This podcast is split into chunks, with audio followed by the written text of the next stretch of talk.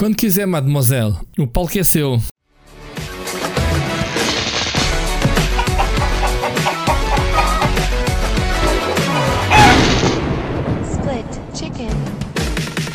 Olá a todos, este é o 16 episódio da terceira temporada do Split Chicken e não é um episódio qualquer, é o primeiro de 2021. Devem conseguir sentir já na nossa voz o entusiasmo de estarmos no novo ano em que tudo mudou, a pandemia terminou e o sol brilha mais forte, não há frio, não há guerra. Não, estou a brincar, infelizmente nada disso. Estamos em 2021 e, e pronto, e as dores de cabeça estão para durar, mas pelo menos no meu caso, estou com a bateria completamente recarregada e falo-vos ainda, antes de perguntar ao Rui como é que ele está, uma segunda-feira em que eu ainda estou com as baterias completamente a 100%. E tu, Rui, como é que, como é, que é o Rui Parreira de 2021? Podes continuar. Eu, por mim, ficavas a fazer o programa todo sozinho, falas, vais, mandas os foguetes, vais buscar as canas. Eu estou bem, tu, tu também estás ótimo, já percebi. Um, apesar de eu não ter tido 15 dias de férias, e isso vai-se ver depois nas recomendações, o que é que um vai recomendar e o outro. Mas pronto, é, é assim. Há, um, há pessoas, como, como dizia a minha avó, nasceram com, com o virado para a lua. É e acho que tu foste um desses. Eu até te disse ao bocado se não tinhas feito um buraco no sofá. Com, é com, tanta coisa que papaste para aí no fim de semana, ou no fim de semana destas semanas. Mas uh, yeah, eu não percebo esta cena do pessoal. Uh, ah, e tal, 2020 vai embora, 2021 sacode uh, a areia do capote, né?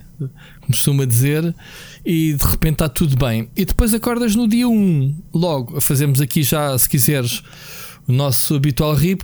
Temos a notícia que o Carlos do Carmo morreu. Logo assim, tipo, pau, uhum. dia 1 de, de, de, janeiro. Portanto, o pessoal vai dar triste nas redes sociais, como é óbvio. Foi-se embora uma figura incontornável de portuguesa, do nosso fado, sobretudo.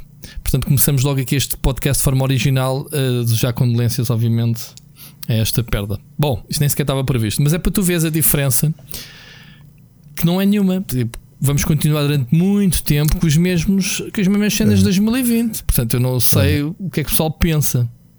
Eu vou-te contar como é que foi. A minha passagem de ano foi. Olha, foi muito mais divertida do que eu estava à espera. Porque hum, a Ana teve a ideia de fazermos uma, uma passagem de ano com, com os nossos amigos de faculdade, de amigos de sempre, com quem há muitos anos, por serem imigrantes, não conseguimos juntar-nos todos. Um casal é imigrante na Alemanha e o outro em Londres.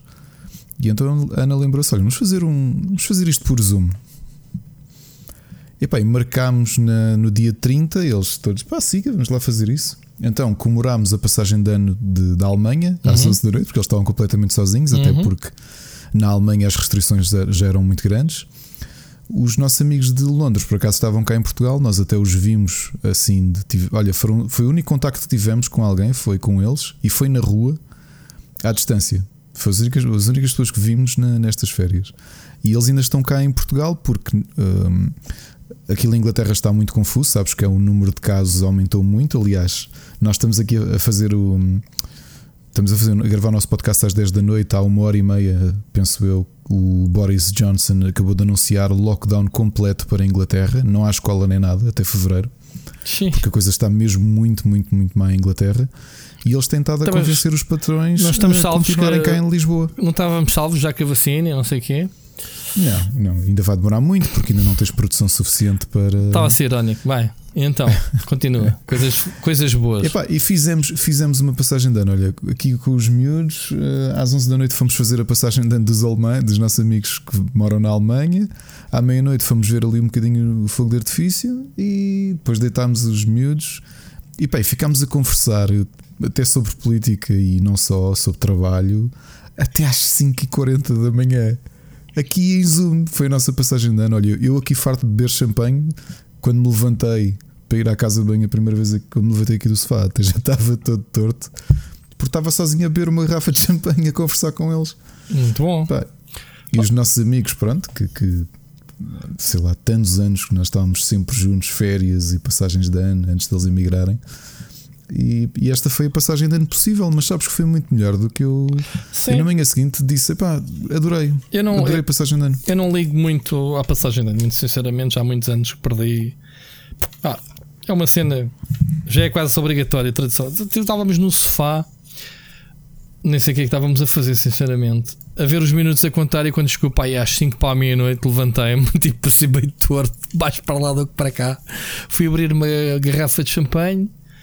Depois estávamos à espera que a televisão, já nem me lembro qual era o canal para fazer a contagem, já estavam na rua a bater panelas, uma grande confusão, foguetes, o cão a ladrar por todo lado, o rei dos bichos ressentem-se com, com, o rei dos fogo de artifício e com as panelas. E no meio da confusão toda, não sei o quê, eu abri champanhe, elas na janela para a rua, tipo, man, a festa é cá dentro, tipo, bora fazer aqui um brinde. e foi uma coisa assim, bem da confusa, bem da esquisita. Pronto, um telefonema aqui, outro ali. Pá, meia-noite e meia já estávamos tipo ir para a cama. Portanto, esquece, esquece mesmo isso. Mas só que é mentira, estávamos ir para a cama, mas, mas ela foi para a cama e eu ainda fui fazer umas partidinhas daquela nossa cena. Portanto, com, com, com o Mocas, se não me engano. E, Acho que apanhei e o Natal, como é, que, como é que foi o teu Natal? É que o nosso também foi por, por como eu disse, nós não contactámos com ninguém. Ficámos o Natal aqui. foi diferente. O Natal vieram com os meus sogros. Pronto, não, pois nós temos, nós tivemos passar sozinhos.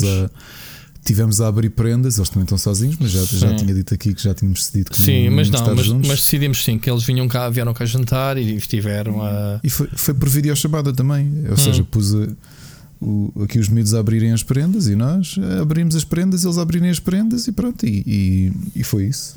Uhum. E, pá, e, olha, fez. Fez bem, fez, fez porrer. Pá, o que interessa é estarmos fez. aqui em casa quentinhos e sossegados e seguros uh, o mais possível. Sim, só que já os miúdos todos voltaram a. Quer dizer, a tua filha também já voltou à escola. É? Voltou né? também já voltaram à escola. Pois, até agora, o que é que queres fazer? Não quero. Não, não vai ser diferente, não vai ser diferente do que há um mês atrás. Portanto. Não vai, não, mas sabes que eu estava assim, bastante descansado, porque aliás, eu hoje saí pela primeira vez para os ir buscar à escola e, e de manhã levantei-me para trabalhar, mas estavas a gozar comigo, mas a realidade é que eu realmente tive muito tempo sem sem, sem trabalhar, não é? Tive, já não estava assim tanto tempo seguido sem trabalhar há muito tempo. Uhum. E já estava um bocado habituado, estávamos aqui todos fechados, estávamos na nossa, sei lá, jogava, via séries, brincava, jogava com os miúdos. Um aborrecimento completo. É, e de repente, eh, ok, amanhã segunda-feira volta tudo, acordar cedo, que já era uma coisa que nenhum de nós fazia, nenhum de nós os quatro fazia. Uhum. E siga a levantar e tratar dos miúdos. Ficaste aquela, escola. aquela depressãozinha típica de segunda-feira depois de 15 dias de férias? Não, não, não, tô, okay. tô, não eu, eu já tinha dito no último episódio que me sentia energizado. Uhum. E, e, e sim, epá, se me perguntaste eu estou um bocado apreensivo, fiquei porque, sabes que eu acho que uma coisa também que me deixou muito descansado foram aqueles 15 dias de descanso completo, que é como nós estávamos isolados, eu não pensava sequer na, na doença. É tipo, epá, yeah, tipo, está lá fora, está fora destas janelas, estás a perceber? Uhum. E, e ontem depois me a pensar, fogo, os meus voltam para a escola, é sempre aquela liability que nós temos, né? aquela vulnerabilidade, Sim. são os miúdos. Aliás, eu amanhã volto para o escritório também. Portanto, Só um dia, né? Terça, às terças, né? É, é, é. Ah, um, não, mas, mas de resto foi, foi, Epá, eu, eu acredito que continuo mesmo com essa esperança. Olha, um, um, aproveitar para comentar aqui, porque isto também foi durante as férias, foi, foi no teu dia de anos. Uh, o teu dia de anos teve uma coisa, uma coisa importante, e não sei se tu sentiste isso. Eu, eu falei com muita gente que, apesar daquilo não querer dizer muito, quis dizer muito ao mesmo tempo, que foi o primeiro dia das vacinações uhum. em Portugal. Uhum. E eu ver aquele momento de já ver os médicos e enfermeiros e auxiliares a serem vacinados, epá, enchi-me cheio de esperança, estás a perceber? Porque é do género. Epá, nós já estamos quase a bater um ano disto, não é? Só que tudo foi tão. Sim, mas eu nem sequer penso quando é que vai chegar a nossa vez, quando é que vai haver não, vacinas nossa vez para vai demorar. Portanto, e, oh, portanto, aliás, eu fui ver o simulador do. do, do ah, nem isso fui ver, sim. Então, eu fui ver. E então. a terceira fase nem sequer tem previsão. Não tem nada, tipo, eu vi isso, eu vi isso, por acaso vi. Por acaso vi isso, já nem me lembrava. Epá, por isso é que eu estou a dizer, pelo menos próximos para aí, pelo menos seis meses, business as usual. Portanto, não percebo qual sim, é a sim, mentalidade do pessoal. Ah, e tal, 2020 já foi, 2020 é que vai ser. Man, não vai. tipo, pelo menos durante os próximos seis meses, podes, podes ter maior esperança, podes estar mais otimista, podes estar um eu bocadinho mais, mais descansado. É pá, mas as pessoas um continuam a morrer todos os dias, man. E é durante as próximas mesas vais continuar a ouvir a mesma conversa, a mesma. Portanto, meu... Rui, muita gente, e obviamente que epá, vamos, vamos lá. Eu sei porque é que o governo não, não impôs restrições pesadas no Natal. Era uma, a primeira é uma questão política e a segunda é uma questão psicológica, não é? Porque repara que a maior parte dos países europeus eh, não permitiu aquilo que nós permitimos. Opa, eu, eu sinceramente eu nem quero comentar sobre as pessoas sobre isso porque eu vou dizer as neiras e não vale a pena, nem sequer quero falar no, no assunto. As pessoas, também, as pessoas vão continuar a ser coisa... estúpidas como são. Claro. E nós todos somos coisa... estúpidos à nossa maneira. Tu estás a dizer, eu estou aqui com cuidados, mas por exemplo, permiti que os meus jogos viessem cá passar Natal. Man, eu também dei a minha bébia. Portanto, todos nós somos estúpidos. Os estúpidos interpretem como quiserem, entre aspas, devidas. Mas, epá, eu costumo dizer, e estou a dizer à minha mulher, enquanto não apanharmos assim um susto Percebes? Porque pá, as pessoas misturam-se hoje com umas, amanhã com outras, pá, e tu nunca uhum. sabes onde é que vais, quem é que vai ter ou não. E portanto, claro. ah, é só. É, ele também costuma estar sozinho em casa, não tem problema. Ou este ou aquilo. Epá, certo. Isso por acaso é um argumento que eu ouço muito. Que Mas não, falar com... não estás sozinho em casa, porque tu foste ter com alguém que supostamente também está sozinho em casa e todos estamos sempre trancados em casa. Mas, man, tu vais à rua, tu, tu não, mas eu continuo-te continuo a garantir que eu devo ser das pessoas mais Pronto. isoladas que tu conheces. Pronto, sim, está bem, mas não é isso que eu quero dizer. Eu estou falando na generalidade. Não, agora, geral, agora, sim, é que é chegou, verdade, é agora é que chegou o vírus 2.0, aquele Schwarzenegger do, do, do Covid. Pá, yeah, agora é que eu quero ver os valentes, meu, aí à grande.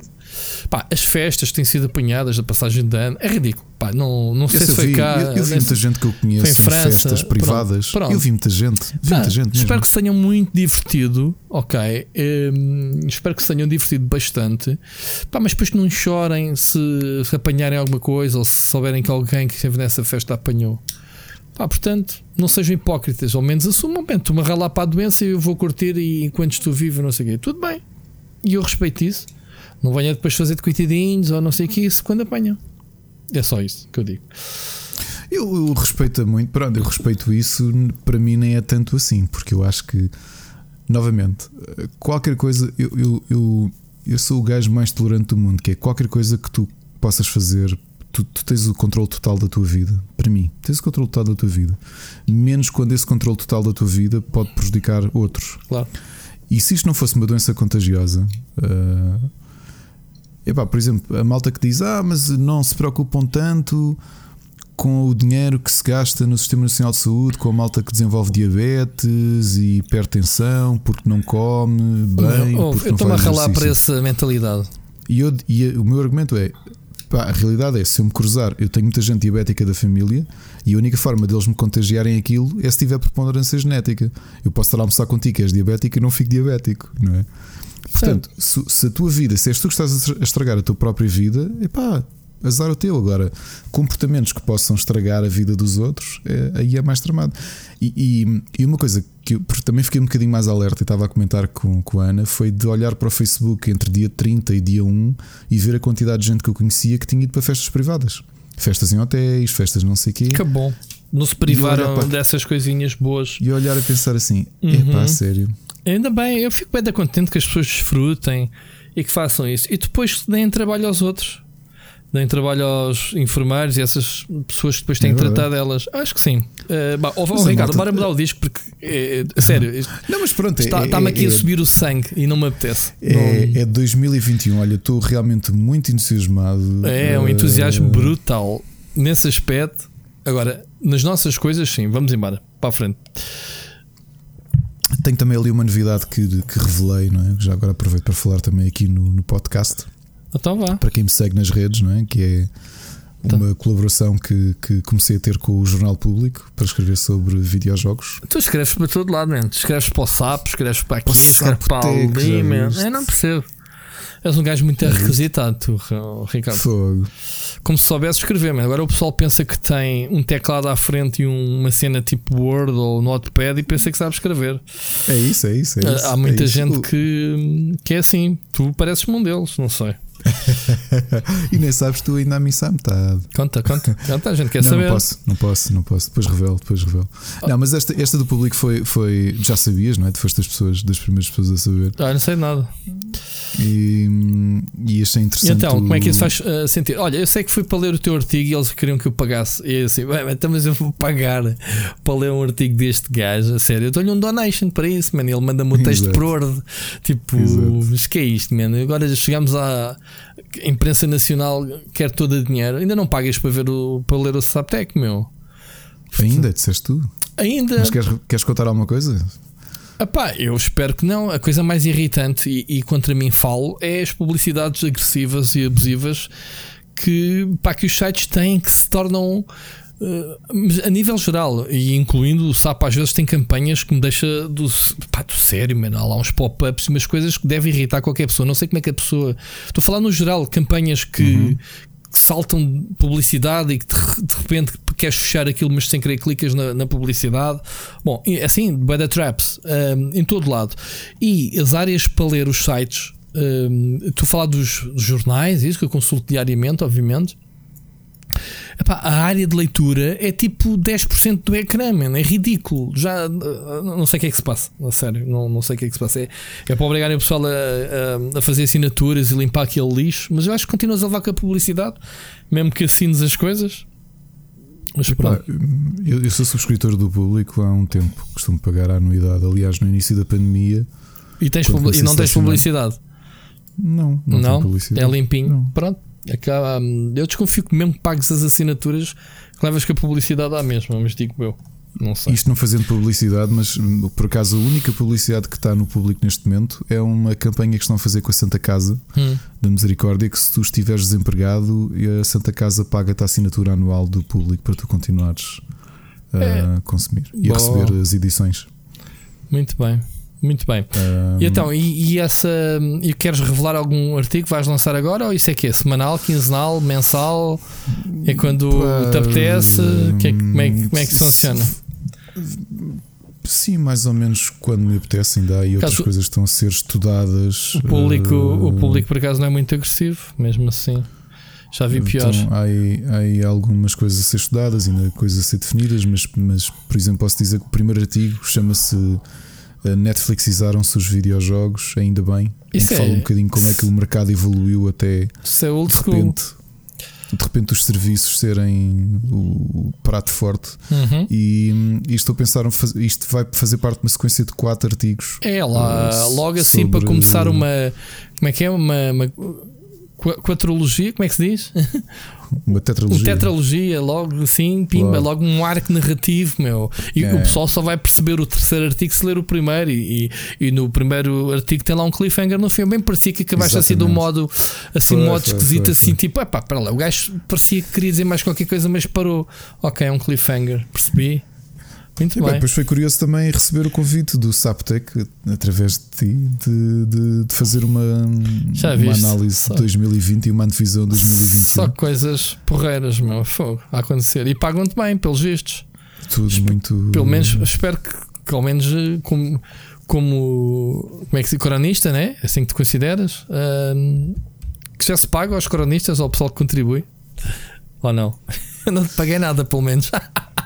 Pois tu não, tu não pagaste, não. não, não, não. Muito não, bem, tem mais projetos, Ricardo. Em 2021 vai haver muito projeto, não, não vai? Pai, tenho, tenho, essa, tenho essa, essa impressão que a coisa vai mexer. Eu, te, eu tenho muito projeto na cabeça. Posso aqui dizer ao pessoal, mas quem me conhece sabe que eu tenho sempre projetos na cabeça. Tu sabes? Eu ando sempre a é.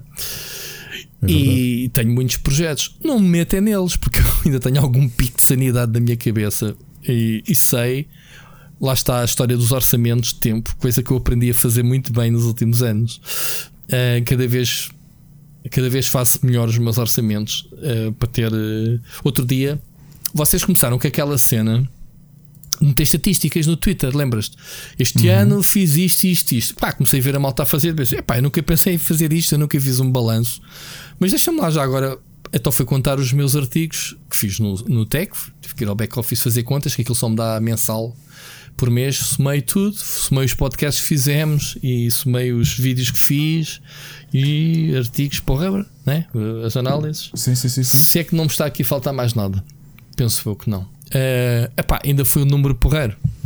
Só, trabalhar. só para o Tech foram mil e quantos? 1200? 1200 e qualquer coisa. Sim, sim. Epá, e até tenho um comentário até foi da Catarina, se não me engano, da Xbox Dummies, ou que dizer, man, tipo, tu dormes e eu disse, ah, cada vez mais, meu, estou velho, preciso dormir. Mas tem piada que já o Calvinho fez essa, essa observação ah, pá, há 15 anos atrás.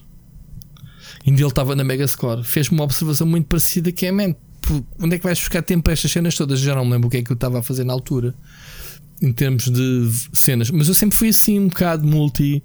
Estou sempre envolvido em coisas e não estou mais envolvido em mais porque, pá, desculpa, pessoal às vezes tem que dizer, eh, tem que refriar, porque fazer coisas existir não é o meu género. E já, já puderam ver com este podcast, quando nos assumimos os dois, neste caso. Estamos aqui já há mais de um ano, sei lá, um ano e meio, a fazer podcasts semanalmente, praticamente. Um, já agora, fica aqui uma coisa, uma parte muito curiosa, Ricardo. Que, para quem nos ouve, uh, anunciámos a semana passada que não íamos fazer o episódio de Natal, não era? Da, de passagem de ano da, da semana passada. E foi, e foi, o Ricardo, foste tu, Ricardo, que me abordaste dizer: Olha, epá, eu estou de férias e para não estarmos aqui com esta. Com esta de sujeitar aqui a família, uh, temos que gravar o podcast. Vamos fazer a paragem esta semana, que não fizemos na primeira. Claro que sim, vamos fazer a paragem, tudo bem. Ricardo, conta-me lá, passado dois dias vens ter comigo, bora gravar. Bora, bora gravar o podcast. Eu, o quê, Ricardo? O Rui andava a gozar comigo porque. e o que é que fomos fazer? Não, então vamos fazer. Vamos fazer uns. Disse, disse assim: olha, amanhã fazemos uma live para, para fazer um balanço do ano e, e tu todo contente. Já, yeah, bora lá. Fiz-te uma grande trap. O que é que vamos fazer? Vamos fazer uma live a jogar League of Legends. É verdade. Não foi divertido. Quem apareceu na, na live gostou. Estávamos lá todos, meu. Eu, tu, Mocas, o Seixas. Ainda foste buscar um amigo teu. Foi divertidíssimo. Verdade. Foi mas, muito divertido. Mas tu vamos, vamos gravar todo cheio da pica. Portanto, é um sinal aqui que estamos a fazer qualquer coisa bem com o podcast. Entre nós próprios. Ainda ao bocado estavas, tu era 4 da tarde a perguntar-me se íamos gravar o, o podcast. E assim, já, yeah, não era suposto. Ah, estou cheio de vontade. Isto, isto é a energia do Ricardo. Portanto, contava aqui dizer que as baterias todas carregadas. Portanto, malta, estão a ver aqui uma pessoa entusiasmado a fazer este, este podcast. Eu também estou, atenção, não confundemos. Mas pronto, projetos. Eu sim, eu espero, eu espero alguns dos projetos que eu tenho na, na gaveta de metê-los em prática, uh, fazer coisas diferentes, um, expandir aquilo que já temos também um bocadito, se calhar, mas não vou, não vou obviamente partilhar nada, porque nem sequer está, está registado. Um, a única coisa nestes projetos que eu tenho em mente é que não serão projetos solo. Portanto, eu só, só arranco com eles se tiver, uh, se tiver apoios, apoios de, de, pessoas que os façam comigo. Portanto, como, como é este caso, este podcast nunca aconteceria se o Ricardo não estivesse comigo. Portanto, é a única coisa que, que eu impus nas minhas ideias. E tem que ser malta que, mesmo quando diz estou muito cansado, mas passado um dia já te diz: aí estou com uma ressaca de fazer podcast, anda lá a gravar isto outra vez. Estás a ver, como tu, exatamente. Por isso, se calhar, os próximos projetos vais ter, vou fazê-los comigo. Olha, tem que ser. Aliás, eu foi ontem quando mandei uma mensagem à noite a dizer assim: epá, estou com uma pica para gravar o podcast. Não foi, eu acho que tu, desde há uma semana para trás, que me perguntas todos os dias se hoje é, hoje é segunda. Não, Ricardo, hoje, hoje é, hoje é sexta-feira, é, é, é, dia 1, um, é passagem de ano. Ah, está bem, nunca mais é segunda-feira. Ou seja, hoje, tá, hoje nem dormiste cá por mim a pensar que era segunda-feira. É o meu Natal, foi o meu Natal, foi este. Estás a ver? Muito bom. Olha, hum, Vamos, vamos, não temos programa hoje, agora vamos já aqui avisar. Não temos programa mais uma vez definido, vai ser um programa no improviso em, em relação a dois temas, que é exatamente os jogos do ano 2020, que vamos debater aqui um bocadinho os jogos do Ricardo e os meus, uh, e também algumas expectativas. E não só. E não só. E não só? Ah, não, e cenas. Também assim de, cenas. De, não, não, não, não. Vamos também falar porque nos pediram dos Jorge do ano. Os Jorge do ano. Ah, mas tem a ver com esta cena de cenas do ano. Pronto, cenas do ano. Os Jorge do ano. Pronto. Fica aqui já o, o teasing. Ele, Alguma... ele paga-nos para alguma coisa. É? Algo, claro. Expectativas para 2021 que eu sinceramente não tenho, portanto vamos fazer isto um bocado blind, mesmo à, à parvo, tipo, eles não sabem o que é que estão a dizer.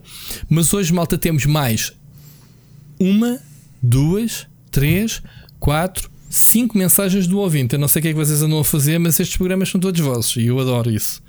Ok? Portanto, se calhar vamos começar já, Ricardo. Vamos já abrir o programa com uma mensagem do ouvinte. Vamos ouvir o Bruno Carvalho. Eu penso que o Bruno Carvalho é a primeira vez que manda. Lembras-te? Se não, acho que não me lembro dele. Portanto, Bruno Carvalho eu conheço, é um seguidor, um seguidor eu, eu, do canal. Eu não, cheguei a votar, eu não cheguei a votar nele, por acaso. Um, No Bruno, ter, mas esse é o teu Bruno de Carvalho, não é esse. Ah, desculpa, não é, é esse. Houve, isto podia ser aquelas surpresas de 2021. Nós pedimos de parede de Natal o Feromonas e podia chegar a sair o Bruno Carvalho. Opa, era tão bom uma figura uh, pública que nós não conhecêssemos pessoalmente só porque gosta do, do, do podcast mandar-nos uma mensagem, Pá, o que seria excepcional. Portanto, portanto figura pública, figura pública, tu que nos ouves, se gostas do podcast, manda-nos não sei quem. Oh, e já viste se fosse mesmo o Bruno Carvalho, não é? ah, queria, queria aqui falar com o, o Ricardo e o Rui. E, que isto é isto podia estar melhor o podcast, mas arbitragens sempre a prejudicar, sempre a prejudicar o, o split chicken. é mesmo isso. Mas pronto, não é. Felizmente, o Bruno Carvalho é uma pessoa excepcional, muito mais X que esse que acabaste de imitar. Portanto, vamos lá então ouvir, vamos lá então aqui ouvir o Bruno. Ora, boas, uh, Rui e Ricardo. Bem, uh, espero que o vosso Natal tenha sido bom e que tenham entrado com o pé direito neste novo ano. As perguntas que eu tinha para vocês era se agora com, com este novo fenómeno do Stadia que nos permite até jogar no nosso computador mais básico jogos como o Cyberpunk, se não acham que poderia existir aí um mercado, por exemplo, na Nintendo Switch, de aproveitar a consola para termos acesso a outro tipo de, de jogos. A minha outra uh, pergunta era uh, se, se, vamos uh, em breve ter um novo Splinter Cell, que já, já há muito tempo que, que a Ubisoft não nos presenteia com o famoso Sam Fisher, um jogo, uma franquia que, que eu gostava bastante, mas que parece que ficou perdido no tempo. Não sei se tem alguma uh, informação sobre, sobre esse assunto. Pá, continuem com o vosso trabalho, que a vossa companhia é excelente. Dei por mim na terça-feira uh, a ir ver se de facto havia podcast ou não, mesmo depois de, de, vocês terem avisado que não ia haver e mesmo o Rui em live um, alertou também que não ia haver, mas pá, uma pessoa vai sempre lá confirmar porque de facto a vossa companhia já faz parte do nosso dia a dia. Por isso, pá, queria agradecer o vosso esforço uh, por nos darem todas as semanas um bocadinho da vossa sabedoria pá, e continuem. Obrigado. Parecias o Ricardo. Na terça-feira aposto que o Ricardo também foi ao, ao, ao Anchor fazer F5 e ver se tinha gravado do dia anterior, mas depois lembrou-se que o senhor, ah não, afinal não gravei. oh Bruno, obrigado pelas tuas palavras, para ser uh, muito obrigado. É, sabe, é, é, curioso e, e, sabe bem ouvir que, que vocês ficaram tão ou tu e se calhar outras pessoas que, sentiram o mesmo de uma semana de falta de podcast que, se calhar, que vos fez tanta falta como a mim, pelo menos, de gravar. uh, porque tu queres que eu diga que eu tive muita saudade de não gravar? É pá.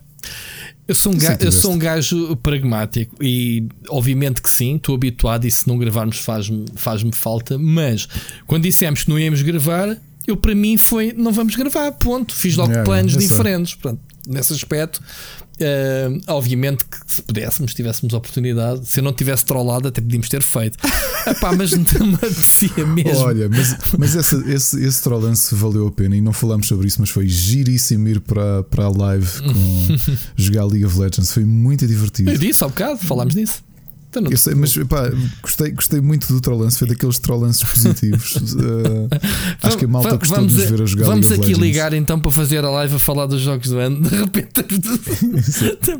um, e, e Olha, antes... em relação às perguntas do, do Bruno, olha, Bruno, um, a Nintendo vai aproveitar a Switch ou outra coisa qualquer. Já lançou. Tipo, já lançou. Tipo, já lançou. Já lançou um serviço no Japão, até agora no Japão, de jogos de streaming, respondendo ao, ao Bruno. Uhum. É isso que quis dizer, não eras? Força. Sim, não era, era ah. isso, mas depois ia meter uma chalaça que é. Ah. Eu voltei a jogar Animal Crossing e acho piada o tempo que tu demoras a enviar uma carta ah, no jogo. Mas isso tem a ver, tem a ver com a programação do jogo, mano. Pronto. E com, o, ser, e com o serviço. agora, Agora ia só meter aqui uma, uma piadola que é. Uh, eu acho que a Nintendo vai mesmo virar-se para isso quando, quando sei lá, quando nós já tivermos todos a jogar com chips implantados na, na têmpora. Não, estás mal informado, Ricardo. Eu vou, eu vou, eu vou. Rui, estou a gozar. Eu sei que o Vitor não foi com o Assassin's Creed que ele foi Assassin's Creed, não foi que experimentaram. O Assassin's Creed Odyssey eh, experimentaram oficialmente isso, Ubisoft. Mas espera, mas há novidades depois disso. Então, já vais ter em janeiro o Control e o Hitman 3, que são. Uhum. Pá, o Control é um jogo dos mais poderosos no PC. Tens, tens efeitos de ray tracing e não sei o quê. Vai sair na Switch em janeiro. E vai sair o Hitman 3, que também vai sair para todas as plataformas em janeiro. Vai sair em cloud, uh, em, em streaming de cloud. Portanto, sim. Agora, Uh, e, e, também já se fala que houve uns modders qualquer, isto tem sido uma notícia de hoje, ou de ontem, ou destes dias, que já houve pessoal a, a fazer uh, alterações na Switch e, e, já anda a jogar, uh, já conseguiu correr o Stadia na Switch e a jogar Cyberpunk na Switch, ok? Agora, Obviamente que a Switch é uma consola que pode receber o streaming quando quiser. A Microsoft já lhe piscou não um olho, mas os três olhos que uma pessoa tem no corpo. Quando quiser, a Nintendo pode ter uma app da xCloud, pode ter a app da Stadia e é uma plataforma válida como qualquer telemóvel, como qualquer batata que eu estou farto aqui de falar. É uma plataforma que se liga à net, ok?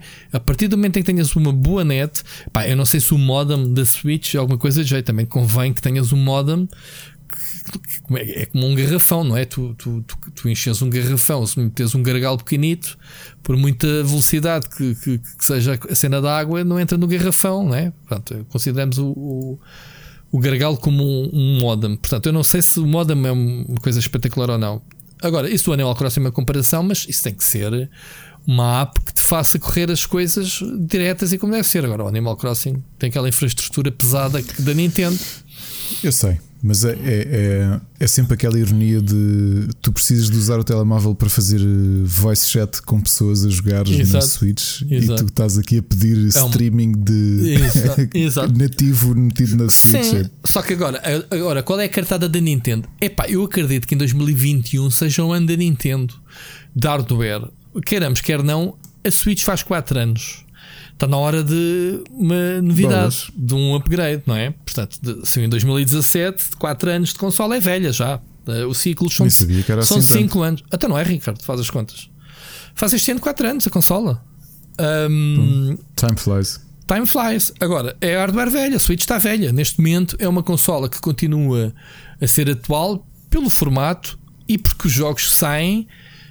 Um, Há, há, há, certas pessoas que fazem engenharia. O Doom, eu não joguei este Doom Eternal, mas toda a gente diz que aquilo é uma obra de engenharia, mais uma vez, de meterem aquele potentaço na consola. E não é por streaming. Agora, o streaming nem sequer tens zero, zero. A única coisa que eu disse foi exatamente o modem. A velocidade da internet tens zero de processamento na consola. Portanto, por que não? Porque não? Vai, é possível. Não é à vontade. Não há vontade de quem? Da Nintendo. Ah, porque a Nintendo tem realmente qualquer coisa preparada de streaming. Só vai conseguir receber os AAAs de, de competição um, com, com a PlayStation 5 e Xbox Series X se realmente abrir uh, uh, portas ao streaming. E isso está provado. O Cyberpunk veio provar que a versão Stadia era mais estável, era PC topo, obviamente, um, do que todas as outras eh, versões que saíram. Portanto, foi uma vitória muito grande, uh, ironicamente, sem querer até, diria.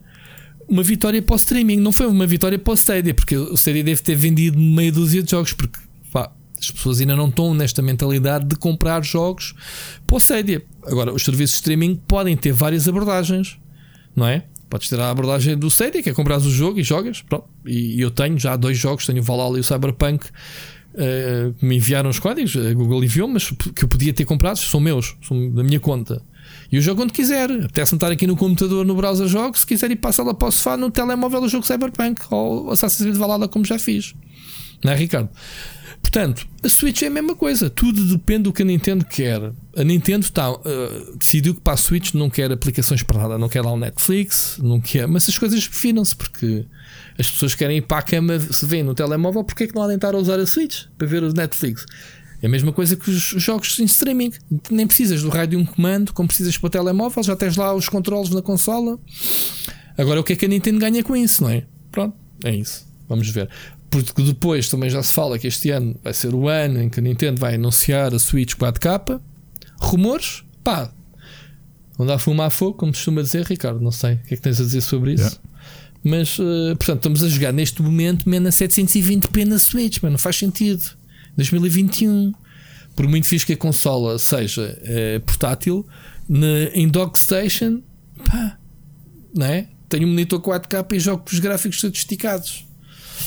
E é isso que a Nintendo tem que fazer, tem que trabalhar nesse sentido. Mas aí já estamos a entrar no assunto da, da Switch 2 ou Switch 1.5 ou Rai. Falaremos nisso noutra altura. Falaste ainda, uh, Bruno, e de, deixa-me partilhar mais uma vez que o, só o Ricardo é que, é que deu o obrigado. Eu quero-te agradecer a tua mensagem também pela, um, pelo teu carinho. Eu sei que tu, tu ouves e acompanhas-me, eu sei que estás sempre nas lives e isso, portanto agradeço imenso um, que estejas presente e, obviamente, toda a ajuda que tens dado ao, ao projeto. Enfim. Um, em relação ao Splinter, Cell, Splinter Cell, acho que nós já falámos aqui umas vezes e estamos sempre a falar. E é sempre aquela é? expectativa de quando, quando, quando é que voltamos a ver o Sam Fisher. Porque a Ubisoft está sempre a trollar a malta. Há, há pá, e no último ano, uns 3 ou 4 jogos com, com o Sam Fisher. Aquele jogo para telemóveis dos Agents, não sei o quê, que escolhes várias personagens e uma delas é o. É o, é o o Sam Fisher, pá, tens e outro cameo, não sei em que jogos, já não me lembro, em que ele vai aparecendo. Agora, um jogo, não sei o que é que. Hum, este ano vamos receber. Este ano, acho que é já em janeiro ou fevereiro. Não, em janeiro não, em fevereiro ou março, vamos receber o, o remake do Prince of Persia. E deve ser a forma deles apalparem as águas, a ver se o pessoal ainda está interessado na, na série. Para quem não se lembra, o primeiro Assassin's Creed era supostamente um. um Assassin, era, um era um Prince of Persia que deu para o torto, né? que, que alterou-se tão, tão, tanto da fórmula que decidiram fazer uma cena nova. E a partir daí o Assassin's Creed tornou aquele espaço que, que andávamos já a receber areias do tempo. Não digo de forma anual, mas de, de um 4, 5 jogos e remakes e reboots e caraças, e o pessoal fartou-se. E agora vamos ver. Vamos ver se com este remake se o pessoal está com vontade de voltar. Eu pessoalmente estou. Em relação ao Splinter Cell, eu não entendo porque é que não há mais jogos. É era uma série muito acarinhada, era uma série pá, sólida, bem feita em termos de em termos de stealth, em termos de jogo de ação. Não sei se a série chegou a um beck sem saída em que já não sabiam o que é que haviam de fazer à história, porque depois aquilo já deixou de ser um agente para ser um gajo procurado pela polícia, o double agent e mais. Já começou a entrar ali por campos. Agora não sei como é que eles querem fazer um revival à, à série em termos narrativos. Depois também tivemos a cena do, da mudança do ator. Lembras-te? O Michael Ironside, que era o ator, mudou-se uhum. para o outro. Não sei se as coisas correram bem com, com o último jogo já. Porque era, era uma questão. De, a mudança foi por causa das capturas de movimentos da personagem. Queriam uma, um ator mais jovem que fosse capaz de fazer o motion capture ao mesmo tempo que fizesse as vozes. Foi por isso é que, coitado do, do velhote, o Ironside saiu de cena. Eu, eu gosto muito de Splinter Cell. Portanto, gostava muito que o Ubisoft realmente. Pode ser que este ano, eles todos os anos fazem aquela grande surpresa, não é? Aquele, aquele anúncio no fim das conferências. Pode ser que seja este ano. Ainda estamos para receber o último jogo que eles anunciaram, não é, Ricardo? Era aquele jogo de saltos de montanhas, de, de skis, com tudo ao molho, bicicleta, descer a montanha, lembras-te? Sim, sim, sim, sim. E nunca mais ouvimos falar também nesse jogo, portanto, yeah. não sei, Bruno. Splinter Cell, estou contigo. Eu também queria. Também queria uma nova versão. Uma nova versão, um, um novo jogo da série. Ricardinho, queres acrescentar alguma coisa? Não, é isso. Acho que está na altura se de. Tanto eu como tu escolhemos. Eu vi o teu vídeo de. de uhum, também li o teu artigo e, e, nunca vi uma coisa tão diferente uma da nossa. Um, o meu jogo do ano tu nem sequer o jogaste. Aliás, não o quiseste por opção. Foi, foi o, já estamos aqui a dar spoiler a quem quiser, mas já são conhecidas as nossas escolhas, o Last of Us, não é? Dois. É verdade. Mas tens muita é coisa que eu nunca joguei sequer, portanto, lá está, porque é, é todo subjetivo e pessoal, muito pessoal uh, de cada um. Deixa-me só aqui tentar ver onde é que eu escrevi os meus para não me esquecer de nenhum. Conta-me, jogo do ano para ti. Vamos lá começar assim. O, o meu jogo do ano não foi muito difícil de escolher. Uh, Ghost of Tsushima, uhum, porque uhum já tinha falado aqui os meus preconceitos todos com a Sucker Punch eh, foi a segunda vez que eu.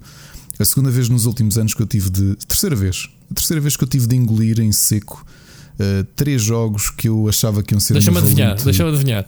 Foi o Horizon Zero Dawn. Sim. Foi o, o jogo do Mutuqueiro que eu nunca sei o raio do nome. O, não, não, não. Foi o Death Stranding. Ah, foi Death Stranding. Ah, ok. Okay. Foi o Death Stranding. O Death Stranding foi era jogo do ano para ti o ano passado. Certo. Foi. Foi aquele jogo que eu assim, é pá, lá vem uma, uma, uma cojimice da treta, meu. E digo-te, comecei a jogar. Eu, eu, se, tivesse se eu estivesse a jogar aquilo em live, tu ias ver o ar de arrogância com que eu estava a jogar aquilo. É tipo, vamos lá. Nos primeiros minutos. Nos primeiros minutos. Epá, e, e passou. O Ghost of Tsushima foi porque aquilo já tínhamos falado aqui até quando foi o quando começaram a ser revelados, acho que ainda na primeira temporada, quando vimos os primeiros vídeos dele.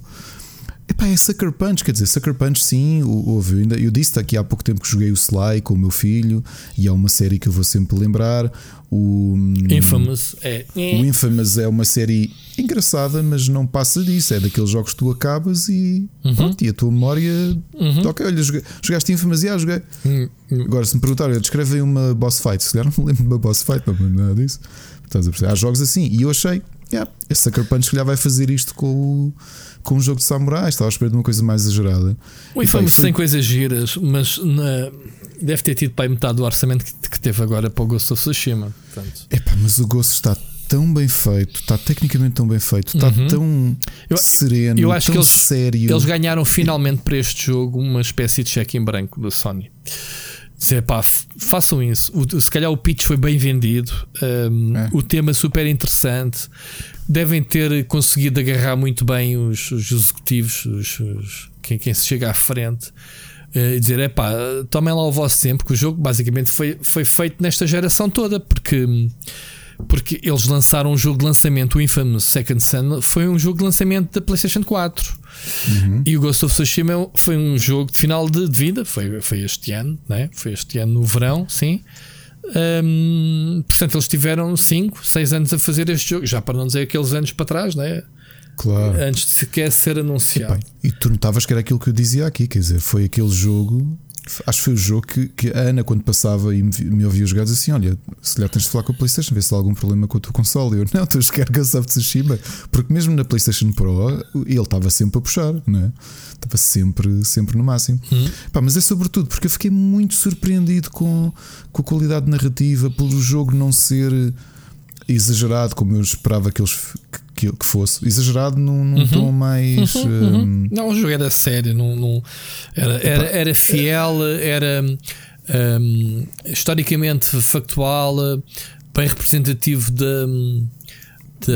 Da, da, da, ilha de Tsushima, né? onde eles, eles até foram para lá uh, filmar aquilo. E, lindíssimo. O sistema de combate era excelente, os uhum. duelos eram uhum. maravilhosos. Uh, eu tenho um amigo que está a jogar agora o Ghost of Tsushima e que me dizia, está com a irmã a jogar, e ele dizia: os duelos e as boss fights são tão boas, tão.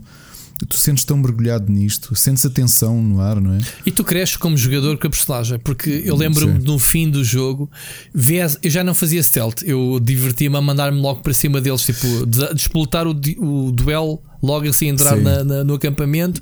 Eu também não jogava em stealth, sabes porquê? Por aquilo que o tio lhe disse. Lembras-te? Porque, porque querias honrar, porque isso é a, a, a, jogar à ninja não é honrado. Yeah. Jogar à ninja não é honrado. O samurai vai frente a frente, é pelo portão sim, da frente, sim. espadas Eu fazia em, isso em... porque divertia-me mais a lutar. E, pá, e tinha fights em que os gajos nem me tocavam, ao ponto que a gente chegava de, de saber jogar o jogo. Sabíamos Sim, os truques é todos. que não é fácil de masterizar. Este, Sim, olha, mas no fim, nós que jogámos e falámos 30 nisto, horas em cima ou 40 é. de jogo, já porra, se não tiveste tempo de masterizar as fights, que Era logo a mandar conais para cima deles arrebentava logo com 4 a 5, assim de repente, tipo a ninja, mas de frente. E o resto, pá, usar as habilidades. Enfim, eu gostei bastante. Muito bom, pá, marcou-me mesmo. Um, eu, e, eu, e, e, numa altura que os open worlds já começam. Já falámos aqui, tivemos um episódio só a falar disso. Epá, acalmem-se com os open worlds, porque não é possível. Aí, dar... pá, peraí, peraí, acidentes em direto. Está tudo bem? ouvi, ouvi. Está tudo bem, mas o meu teclado acabou de levar mais um banho e eu não tenho aqui nada para limpar.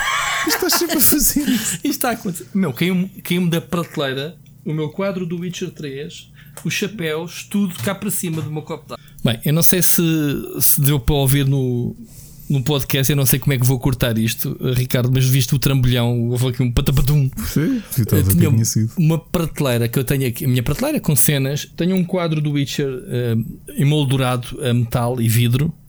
Basicamente tumbou lá de cima cá para baixo com os meus bonés, aqueles chapéus que eu tenho de cenas, carrinhos de metal, daqueles que doem quando caem e pá, e uma das cenas qualquer que me caiu, caiu mesmo em cima do copo d'água, tumbou-me o copo d'água. Pá, não caiu em cheio em cima do teclado, apanhou-me só aqui as teclas do F1, aqui um bocadito, mas fez-me aqui uma poça na secretária e para o chão, é pá, água por todo lado. Portanto, e, e, o podcast nunca deixou de ser gravado, portanto, continuamos aqui. Fiz aquele corte que tive aqui 10 minutos a limpar a água toda para ver se não estrago mais nada. Lembro que, que já deitei para o lixo um teclado de dados daqueles teclados de 100 paus para o lixo por causa de um copo de água que caiu também em cima.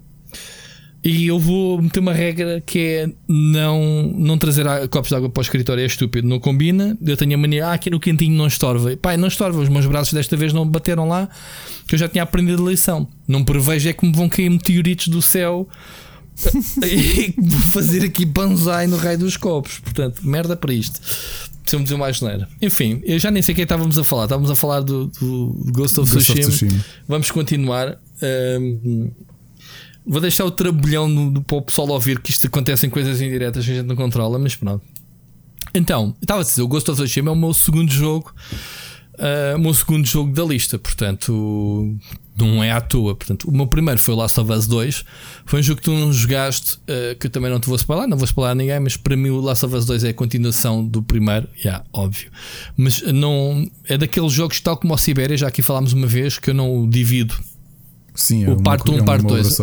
É uma obra só, mas é uma obra só não planeada. Uh, obviamente eles aproveitaram tão bem o final do primeiro jogo para, para fazer tudo tudo o que vem neste segundo que olhando em retrospectiva não se consegue dividir os jogos na minha opinião se fizerem uma versão especial do jogo um, ehm, Last of Us 1 e 2 sem, sem, sem quebra funciona tudo muito bem até era uma cena, um exercício interessante daquelas coletâneas que, que às vezes faz de Ultimate Edition que era uma versão lá eh, claro tem que gastar ali recursos eh, a fazer a passagem não é de, um jogo para o outro mas conseguissem numa versão remasterizada do, do primeiro Last of Us e remasterizada do Last of Us 2 também para o PlayStation 5, não é? como o pessoal está à espera.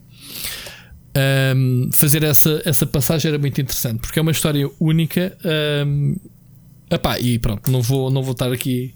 Já gastámos aqui tanta tinta, como se costuma dizer, a falar do Last of Us 2 não vou, não vou partilhar. Acho que é um jogo tecnicamente brilhante, valores de produção, história, personagens, voice acting, uh, música. Pá, não, é, não é à toa, e lá está os nossos caríssimos uh, Game Awards do, do Vitor Antunes que, que, fez com que este. Estou aqui, estou aqui a ver que a minha estátua de um, de um anjo que a Mónica me ofereceu quando eu era solteiro ficou sem cabeça. Ainda tá, que ela pintou, portanto, ela comprou a estátua e pintou-a para mim. E não sei da cabeça do anjo. Está fixe. Portanto, não sei o que é que aconteceu a esta estátua. Levou com. A queda ficou sem cabeça. É de encontrar a cabeça do, do boneco em qualquer lado. Siga. Olha, e depois tenho, tenho no meu. Não sei qual é o teu segundo e terceiro jogo. Qual é que é o teu. Tens alguma ordem específica? Não, eu só tenho. Tenho, tenho. O meu, o meu segundo jogo, por acaso, é o jogo que recebeu os Jorge do ano. Uh, e que, e ah. que eu digo-te que não fosse o Ghost of Tsushima uh, ser tão arrebatador. Aqui o meu desempate era simples: é que foram dois jogos que me marcaram. Um, que é o Spiritfarer, que foi o meu segundo, segundo jogo do ano, porque eu acho que é.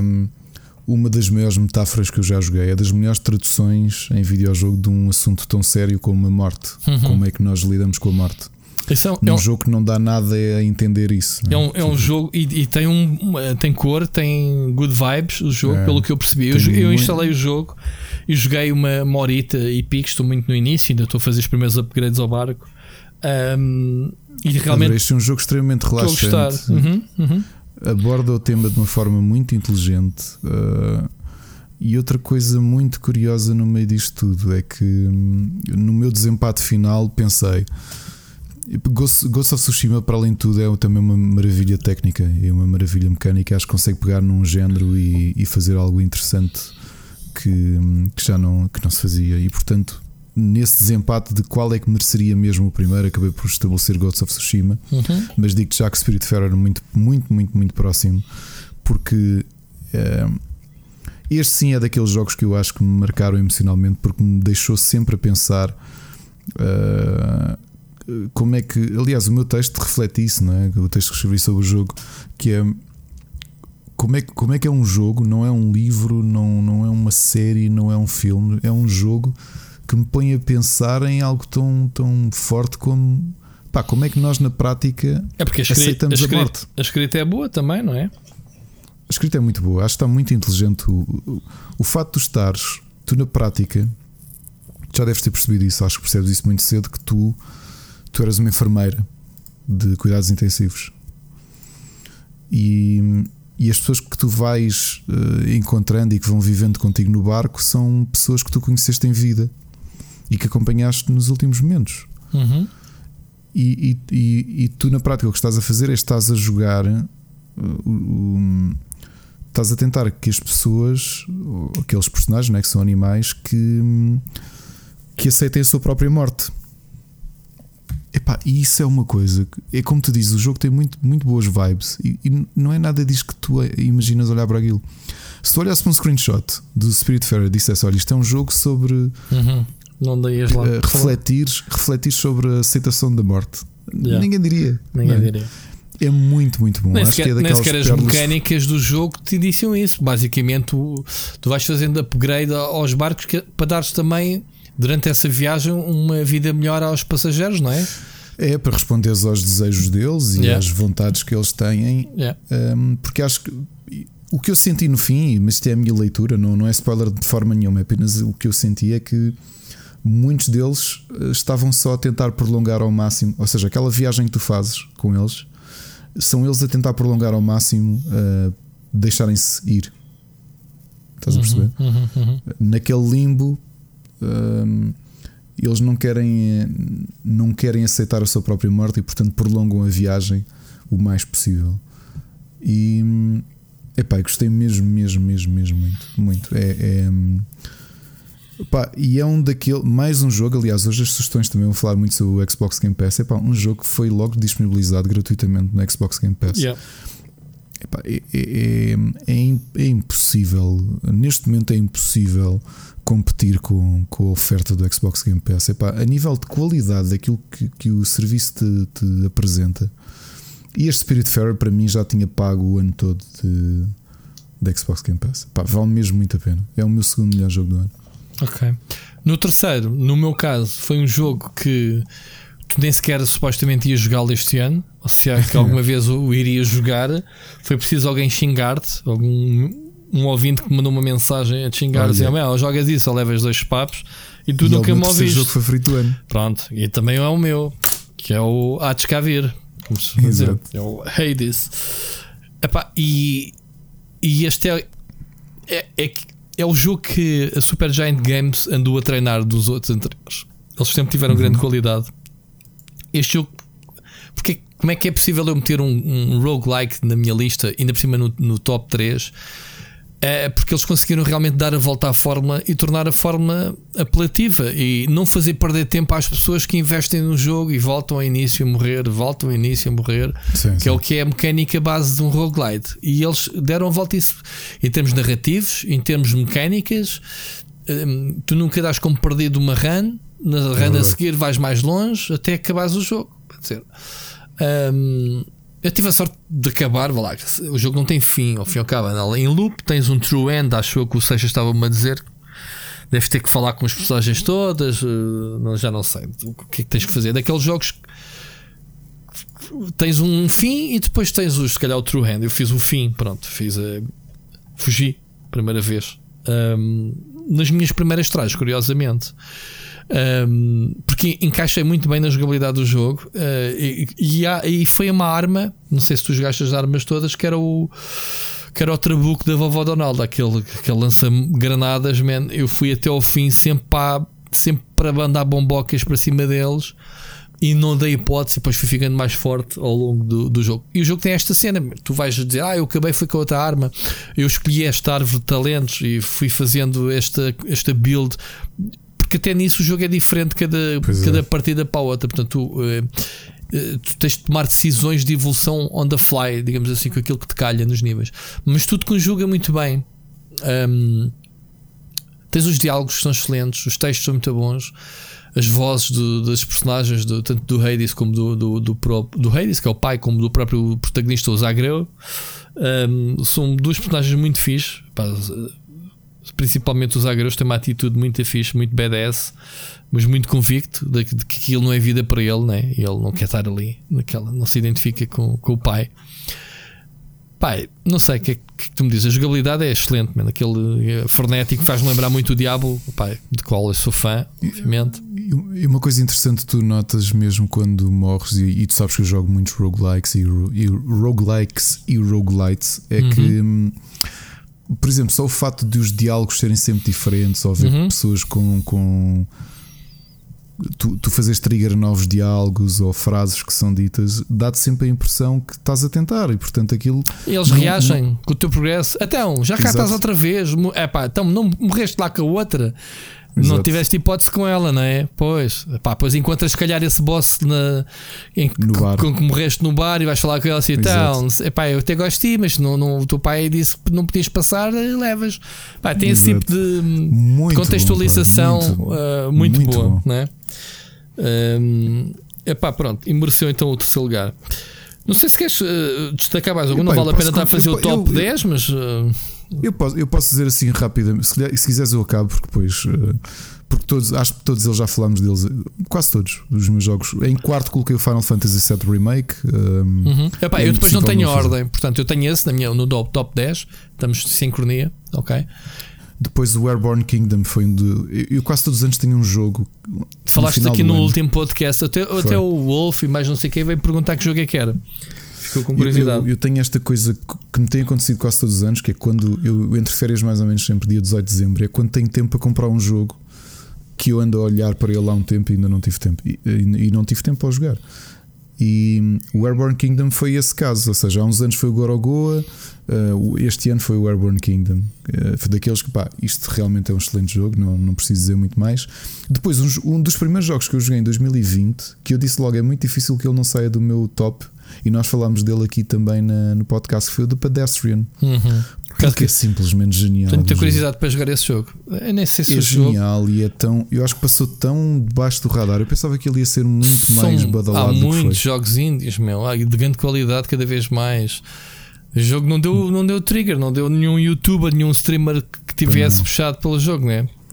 E depois, o, este que também foste tu que me pressionaste, e também falei aqui porque joguei os dois seguidos, para mim também é uma obra só, porque literalmente foi a 8, que foi o War in Olha, the Will of the Wisps. Já, joguei os dois jogos seguidos. Já agora deixa-me aqui dar a informação que eu estou a consultar no, na, no Steam. O Pedestrian está a, a 10 euros, está com 40% de desconto. E está, e tem, não sabia, e neste momento carreguei para instalar, uma demo. Pá, pelo menos espreitei a demo do jogo, do Pedestrian com o Ricardo. É um jogo que eu tinha muita curiosidade e que nunca cheguei. Um, e que nunca cheguei a comprar, mas se calhar ainda vou. Há três jogos que já agora que falamos nos tops que eu queria comprar este ano que eu não comprei. Esse que tu me vendeste, que acabaste de dizer ao bocado da tua lista, o, o Airborne Kingdom. Sim. Este o Pedestrian. Um, e, o, e, aquele jogo que falámos aqui há dias na live até, que é o, o Rogue Galaxy. O, como é que é o Galaxy Rogue? O Outlaw. O Rogue Galaxy Outlaw. Epá, ando para comprar esse jogo há que tempos. E o jogo está em promoção. Eu sei como sou estúpido vou deixar passar a promoção e depois vou comprar o jogo por uh, que esmorrisse a full price. Para não ser parvo. Mas pronto. Esses são os meus planos. Conta. Continuando por aí abaixo, outro também que falei aqui que foi o Rocky, ou não sei como é que isto se lê, é R trema em cima do O, uhum, uhum, que é aquele uhum. point and click deslumbrante uhum. que joguei que é passado na, na, nos países nórdicos. Uh, Fall Guys tinha que ser o meu nono jogo do ano. Depois Assassin's Creed Valhalla. Uhum. Eu fiz o top 15 porque este ano não consegui controlar-me. Nem eu. Cloudpunk yeah. em 11 primeiro.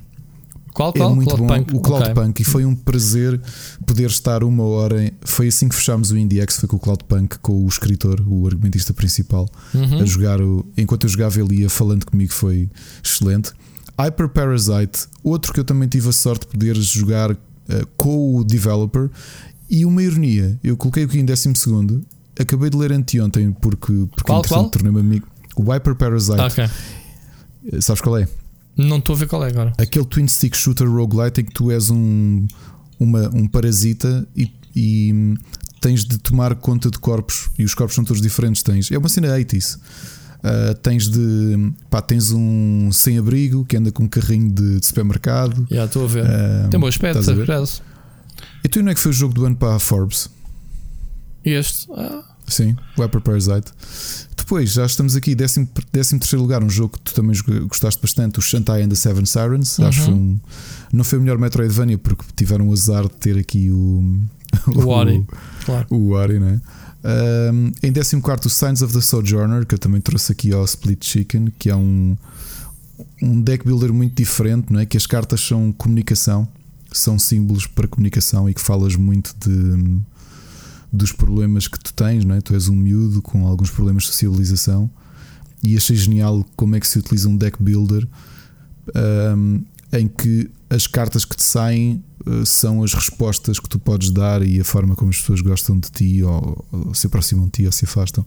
E depois no 15, o Not for Broadcast, que eu também falei aqui no Split Chicken, que é aquele. Um, um propaganda TV simulator, não é? Que tu tens, essencialmente, é como se fosse o realizador uh, de, um, de um programa de televisão durante uma ditadura e tens de estar a editar, ainda nos anos 80, não é? tens de estar a editar cassetes em, ao vivo, não é? Não podes deixar passar coisas que, que sejam contra o Estado.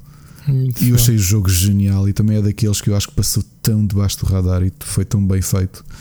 E só aqui uma nota é que não é o jogo do ano no como nós lhe chamamos, não é o melhor jogo, o jogo mais surpreendente, mas eu tive que fazer uma nota que foi o jogo mais importante do ano, obviamente, para mim foi o Animal Crossing, porque eu devo-lhe muito. Mas não meteste na tua, na tua lista? Meti depois, hum. dei-lhe uma nota que é o jogo mais importante e expliquei exatamente isso. Eu não acho que ele mereça, não acho que nem do ponto de vista técnico, não, o jogo não, não faz nada que os anteriores não fizessem, praticamente uhum. nada, não é? Uhum. Agora, é, é impossível. Yeah, eu não... também achei isso, eu disse isso no meu vídeo. Mas eu meti no meu top 10. Pá, tinha que eu, eu ouvi, eu ouvi dizer isso. Eu, eu, eu, achei que ele não cabia, porque olhava para os outros todos e achei que ele não estava, que ele não, não fazia nada de diferente ou de novo, mas era impossível não lhe dar este reconhecimento, pá, porque eu devo-lhe muito e nunca vou esquecer. A recuperação que eu tive deve-se muito às centenas de horas que, que, que Animal Crossing me, me entregou a mim é muita gente, não é? Uhum. Acho que Animal Crossing ajudou e facilitou muito este processo todo. Epá, e as 26 milhões de unidades que venderam são totalmente merecidas. Só por curiosidade, nesta, na passagem de ano estávamos a comentar, eh, a falar de jogos, porque um dos meus amigos ele faz efeitos especiais, mas para cinema e televisão. Fez Game of Thrones, fez. Um, o que é que ele tem a fazer agora? Acho que foi Mundos Paralelos também. Pronto. E, e estávamos a falar um bocadinho sobre isso. De repente isto foi parar os videojogos. E, ah, olha, quando começou a pandemia, a minha amiga a Mariana comprou uma Switch de jogar Animal Crossing. Pá, e é o primeiro videojogo, ela, tirando Sims que ela jogou quando estávamos no início da faculdade, eu lembro dela jogar um bocadinho. Pá, não me lembro dela jogar a nada. Eu disse: pá, Sims, mas, uh, Animal Crossing, mas atenção, olha que eu tenho 380 horas. Eu já naquela eu vim para aqui esta casual e ela: ah, ok, eu tenho 640. E eu: ah, ok. Esquece. Ah, Esquece. Foste armado em ao. Fui armado em campeão, uh, eu vou logo na boca. Uh, mas, mas ela a jogar, ela diz: não, não tem achievements praticamente nenhum, porque ela, aquilo é decoração ao máximo, aquilo Sim. está tudo pensado. Dá para jogares como queres, é a magia desse é, jogo, é, é um bocado por aí. É. E era impossível não colocar aqui o Animal Crossing na lista, porque epá, é, foi demasiado importante. Uhum. Uh, e tu e tu, Rui, o que é que, que, é que puseste mais? Opa, eu tenho, a minha lista foi como o ano passado, foi um, um top 10 mais o Gotti. E depois não consegui, ainda tinha seis jogos que ficaram de fora que eu, que eu falei mais sucintamente no fim. Então, depois do top 3, tenho o Ori do Will of Wisps, obviamente, o Assassin's Creed Valhalla, Pá, que é um jogo que eu ainda não acabei e estou mortinho para despachar este trabalho antes de que venha aí a nova vaga de jogos deste ano para eu acabar o jogo ainda. Uh, nem que seja em live, a fazer live do jogo só para me obrigar a jogar. Pá, porque neste momento estou, estou metido ao, em serilhos com outro título que falamos depois das recomendações. Um, pá, o Final Fantasy Remake acho que demonstra como é que devem ser feitos os remakes com, com liberdade criativa arriscada, uhum. uh, porque os fãs, os mais puristas, não gostaram, algumas, algumas mudanças na história, não sei o quê. Um, mas tecnicamente, pá, Final Fantasy está no caraças. Uh, Animal Crossing, uh, já falámos. Pá, eu tive. A minha lista este ano tem 3 ou 4 jogos. Vá lá, 3 jogos que nunca estariam aqui numa situação normal. Um é o roguelike, o Hades. Pronto. Apesar de eu conhecer o estúdio, dei o voto de confiança e, e, e acertei. Um Animal Crossing na minha lista, esquece, man. Eu já lembras quando eu comecei a jogar Animal Crossing, a minha expectativa era zero, mas, tipo, era um, sim, sim. uma coisa que eu não considerava um jogo, era uma seca, porque joguei os anteriores, os da DS e não sei o quê e já sabia o que é que se esperava e era isto, mas obviamente me agarrou e ainda investi umas boas horas no jogo. O outro jogo que não, nunca estaria aqui na lista era um Flight Simulator que meti, pá, é impossível. E acho que o Flight Simulator para mim é das maiores omissões na lista da maior parte, sei lá, dos sites e, e do, dos meios porque este para mim é o verdadeiro jogo next gen. A maneira como o jogo te é entregue, eh, a maneira como, como, como te é apresentado o mundo em streaming, com cloud computing, eh, o detalhe dos aviões, eh, a capacidade do jogo ser ser para experts, pessoal que joga isto desde sempre, ou tipos como eu, nunca tinha levantado voo e só divertiste como tu queres uh, explorar, como eu fiz aqueles vídeos, ir à procura do, de uma cena qualquer, ou só explorar a, a cidade de Lisboa, ver qual era as diferentes. Pá, uma forma de diversão totalmente diferente. Eu acho que este é um jogo do caraças. Ok, há muita gente que diz, ah, mas isso não é um jogo, é um simulador. É pá, eu esses gajos mando manguitos. Isto é um jogo, obviamente. Ok? Um, na minha lista está também o Doom Eternal, um, pá, que eu acho que é um FPS cheio de para quem gosta de FPS puro e duros, é um jogo non brains, uh, apesar do jogo até ser difícil, ser, ser bastante desafiante e com alguns puzzles, até metem demasiados puzzles de plataformas num género que é, que é tipo wow. Uh, mas pronto, muito fixe.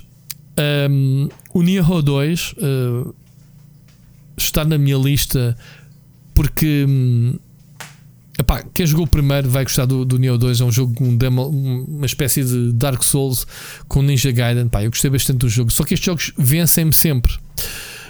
Um, e também o Cyberpunk 2077, que isto é o tal jogo controverso que provavelmente muita gente uh, não o colocaria, mas se calhar quem jogou o jogo e não foi afetado pelos problemas não é tem isso. dúvidas em, em, em, em, anunciar este jogo como um jogo ou um dos melhores do ano.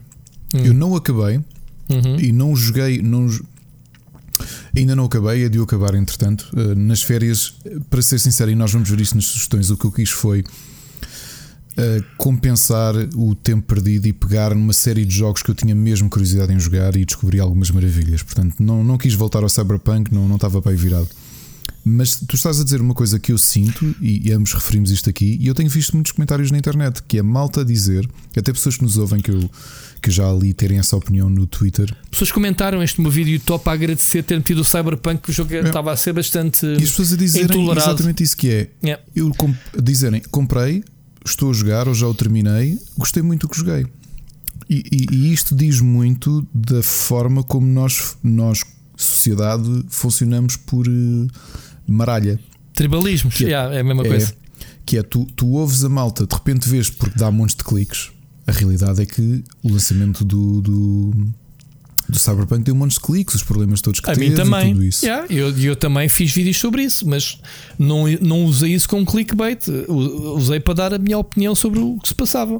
E de repente tinhas um monte de públicos ah, isto é uma porcaria, comprei isto porquê, não sei o quê. Sim, Ricardo. Novamente, o, o, jogo está muito bem escrito. Sabes quanto é que eu dei na review do jogo? Não sei se tiveste a oportunidade já de ver. Não, já, dei 3 estrelas e meia. Pá, um jogo de 3 estrelas e meia nunca é um GOTY. Quer dizer, um GOTY é 4 estrelas e meia, 5 estrelas e 5 estrelas douradas que eu tenho também na minha cotação. Claro. Eu dei 3,5 não... porque pá, temos que ser não, realistas com o estado do jogo, não é? Ele não entrou porque eu, este ano eu joguei muitos jogos e, e mesmo no meu top, top 15 eu pensei, pá, o Cyberpunk é, é um bom jogo, mas não. Não entra. É, okay. Epá, não entra. E respeitamos. Agora, se me pergunta, se alguém. E tive pessoas neste, nestas férias que me perguntaram: olha, está aqui a pensar para o Natal, está mesmo curioso que Cyberpunk. Gosto muito do, do género e o que vi. Eu disse: pá, vais gostar. É um bom jogo. É um bom jogo. Não, não, tudo aquilo que tu ouviste dizer isto é uma vergonha, é uma afronta da. da Basta dizer da, que o, o jogo foi é. lançado como sendo final, estando em early access. Acho que é a linguagem que as pessoas melhor percebem. Sim. Man, o jogo ainda não está pronto. Queres comprá-lo, jogá-lo já? Podes. Se o vais desfrutar ou se tens de ter sorte, eh, se tens um PC poderoso, tu- é, o jogo, entretanto, melhorou bastante em termos que as patches que têm sido lançadas está melhor otimizado. Eu ainda apanhei tu- no meu teste. Tu, tu não, tu não colocaste Fall Guys no teu, na tua lista? Está na. Era, então, agora ia entrar na segunda parte. É isso. É Yeah. isso. Nem lembrava que tinhas, dito, tinhas falado nisso, exato. É, porque eu tenho estes que eram os meus tops, pronto. E, e andei a jogar até, até, até carregar no botão para começar a gravar, andei a alterar os jogos, pá, porque eu não consegui mesmo dizer. E foi feito este vídeo no dia 30, pá, mesmo no dia, no fim do ano. Eu não conseguia. E, e, e, eu- e Queres que eu- eu te diga onde é que estava? Tinha acabado de me sentar num sítio em que todos nós nos sentamos diariamente, se, se tivermos uma boa saúde eh, intestinal. Ah, e desculpa, eu estou aqui a ver uma coisa, man. Eu estou-te a mostrar, eu estou a falar da minha lista, não está atualizada. Agora que eu estou a ver que eu fui buscar, esta lista é um documento que não era ao final, que eu já estou Ok. a inventar. Mas também é, é fácil. Foi um jogo, por falar em última hora, também adiei. Aliás, o Nihon 2 que eu meti aqui caiu para baixo. Ok? Eu falei no Por isso é que eu estava aqui a tropeçar e gaguejei-me um bocadinho a falar Neo 2, porque era assim, pera lá, mas o Neo 2 não está no meu top. Ok, então, o que, é que, o que é que entrou para o lugar no Neo 2? Foi o Yakuza Like a Dragon, que é o jogo que eu ainda estou a jogar, pronto, que eu ia falar nas, nas, nas, na- nas recomendações, eh, que é o jogo que tenho jogado nas últimas duas semanas e tal, qualquer coisa. O jogo é grande, aborrecido, em termos aborrecido no bom sentido de cutscenes de meia hora. Eu há bocado estava, até fiz um post no Twitter a dizer: pá, as cutscenes e os diálogos do, do Yakuza são tão grandes que o meu comando desliga-se, timeout. Tipo, dá-me uma mensagem de erro a dizer que o comando se desligou. Yeah, claro, o comando está parado em cima da mesa enquanto eu estou a ver o filme. Mas o Yakuza Like a Dragon é um jogo, é, como é que tu dizes? Um jogo de entry point, quando uma pessoa joga uma coisa nova pela É primeira um vez. gateway. Um gateway. Um gateway para a série. Que era o meu medo. Não ter jogado os outros seis ou sete Yakuzas e o Zero e mais o Raio, nunca joguei nenhum porque toda aquela série é com a mesma personagem, com o mesmo protagonista e portanto não podes começar no 4 ou no 5. Eu tenho andado, eu recebo os jogos, tipo, recebi o Yakuza 4, ok, mas eu nunca joguei os três primeiros, fica para o lado. Depois recebi o Yakuza, sei lá, o 6, já não me lembro qual é deles. Agora já não há desculpa porque está tudo no Game Pass, lá está, estavas a falar do Game Pass. O pessoal do Yakuza que dizem que a série é muito boa. Agora, este aqui é novo, é totalmente diferente dos combates por turnos. do género dos RPG japoneses típicos, Final Fantasy, etc., mais clássicos, mas funciona tudo muito bem. Pá, a história é excelente e a personagem é brutal. Um, tudo muito fixe. Agarrou-me desde o início. Eu tenho andado a jogar, ainda hoje lá tive um bocadinho. Uh, já avancei. Já tive um problema, malta, daqueles que eu, para mim, condeno um jogo à prateleira. Sabes? Aquele do corta-lhe a cabeça e não quer saber mais do jogo. Que é Sim. perder um save. Malta, não me façam isso. Eu, eu- já que falámos aqui tantas vezes sobre este assunto, eu perdi o, o, o, o jogo não tem quit, ou melhor, tem quit, não tem é load. E então, tu, se há um combate calha mal, se te corre mal, ficas sem metade do teu dinheiro. Pá, fogo, eu não quero, vou carregar a posição anterior, né? Só que o jogo já a pensar nestas chacanices obriga-te a sair fora para o menu e não sei o quê. Não sei por que razão, quando eu carreguei a posição, aquilo começou-me a dar erros de loading. Um erro, outro a seguir erro. Pá, nele experimentar 3 ou 4 saves próximos até que decidi desligar a consola, voltar ao jogo e carregar um save. Olha, já me tinha, já, já, já não, já ti- desapareceram esses saves que deram erro, desapareceram da, da consola. Então perdi, sei lá, 3, 4 horas de progresso, perdi uma dungeon que demora tipo uma hora e meia a fazer, bem difícil. Epá, e, fe- e comecei a suar, tipo, man, eu estou a curtir tanto o jogo, man. O jogo vai querer um bocado de grind agora. Que eu até já me estava a preparar para o ir fazer. Vê lá, eu detesto grind nos jogos, detesto progresso que me obriga a grind. Pá, simplesmente porque sendo um RPG, há partes em, em que entras em dungeons que não, tem, não podes gravar por ti, só em pontos específicos, ou partes da história em que ele te diz mesmo, pá, vai fazer missões secundárias, vai fazer outras coisas para teres este nível. O jo- o jogo alerta, estás a ver tipo um, um soft alert que é, vê lá, a tua personagem não está ainda bem preparada para vir para aqui, vais-te ver à rasca. Pronto, O jogo avisa e eu estava preparado. Não é que eu gosto, mas as coisas são divertidas de fazer. Mas eu perdi mesmo os meus saves. Ou seja, ou seja além de ir fazer o grind, ainda tive que recuperar esse tempo perdido. Epá, eu cheguei mesmo a pensar: vou desinstalar o jogo, vou partir já para a análise, porque já tenho muitas horas de jogo, já podia fazer a análise. Estou a resistir porque quero avançar mesmo e se calhar acabar o jogo antes da análise.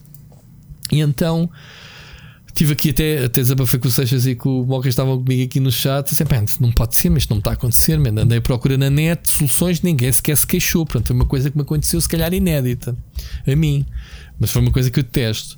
Pá, respirei fundo, passado meia hora, estava a dar por mim a repetir tudo de novo. Perdi o meu sábado à noite todo a recuperar aquilo que perdi e a fazer o grind que necessitava. Portanto, ontem, quando peguei no jogo, estava fixe para avançar no, na, na história e avancei, pá, e yeah, business as usual, estou-me a divertir imenso com o jogo. Portanto, o jogo entrou logo aqui direto ao meu top 10 e era um jogo que nem sequer estava nos meus planos de fazer review naqueles lançamentos todos que saíram em novembro. Percebes? Que ainda tenho alguns, alguns poucos para ir fazendo. Este jogo, por ser pá, depois de saíres de 30 horas ou 40 de Cyberpunk, depois de gastares mais 20 ou 30 horas num Valhalla ou 40, já nem sei quantas horas é que tenho Etc, etc. Estes jogos todos não me apetecia nada a levar com Yakuza que são claramente mais 40 ou 50 horas, percebes? Mas olha, o jogo está tá brutal. Portanto, entrou logo aqui direto. Tenho recomendado, tenho pessoas que já me compraram um jogo de. para eu ter dito, a minha opinião, de ter jogado. Eu até fiz a primeira live de arranque do jogo em live. Tu acho que estavas lá, não estavas?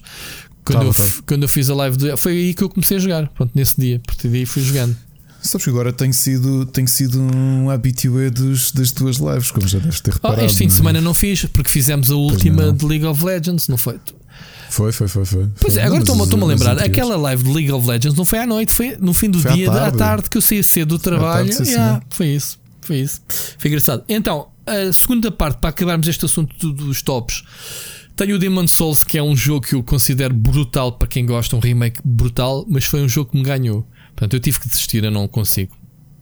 Acho demasiado difícil para mim. Não é difícil, eu, pá, é daqueles jogos que tu precisas mesmo de massacrar-te, repetir, repetir, repetir, morrer, repetir para passar as cenas. Pá, e este, uh, esquece, é este e o Neo 2. Deu reconhecer a qualidade, mas ganharam. Meti o Fall Guys, obviamente, pelas mesmas razões que tu. Acho que foi um jogo estupidamente divertido. Um jogo multiplayer. Uh, espetacular. O Star Wars Squadrons meteu na minha lista porque, pá, uh, voltarmos ao, aos tempos do, do X-Wing vs TIE Fighter. Uh, achei espetacular a forma como toda a história se desenrola no cockpit da nave. Além disso, para quem viu a minha review, é um dos melhores, se não o melhor jogo de realidade virtual que eu já joguei. Ok? É este jogo. Se querem comprar um headset para a PlayStation VR ou mesmo para PC, Star Wars Squadrons dá para jogar a campanha toda em VR, brutal. Depois tenho Desperados 3, pá, que eu acho que está brutal para quem gosta do género, uma recuperação do formato de uhum. estratégia, um, tática, um, tecnicamente muito fixe. Uh, Streets of Rage 4, uh, mais voltando aos indies, foi também um, um comeback brutal, um, uma, uma espécie. É, é, um, é, um, é uma continuação, mas também é um reboot né, ao mesmo tempo.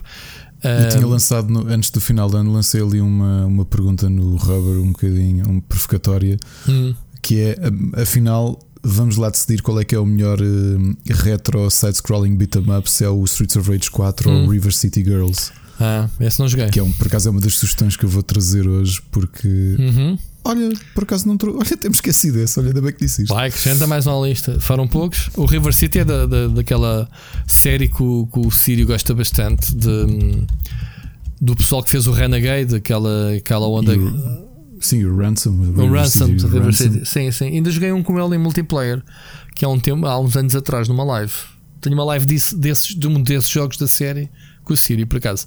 E, e por fim, pá, o, também aqui neste, neste grupinho, o Crash Bandicoot 4, pá, também acho muito interessante. Uh, jogo de plataformas de, de, uma série que a gente conhece tão bem, que também regressou. Portanto, este foi um ano também muito marcado pelos regressos de sequelas uh, de jogos que já há muitos anos que não, que não apareciam. Portanto, o Street of Rage, o Crash Bandicoot, o Desperados, só para dar aqui alguns exemplos uh, mais recentes.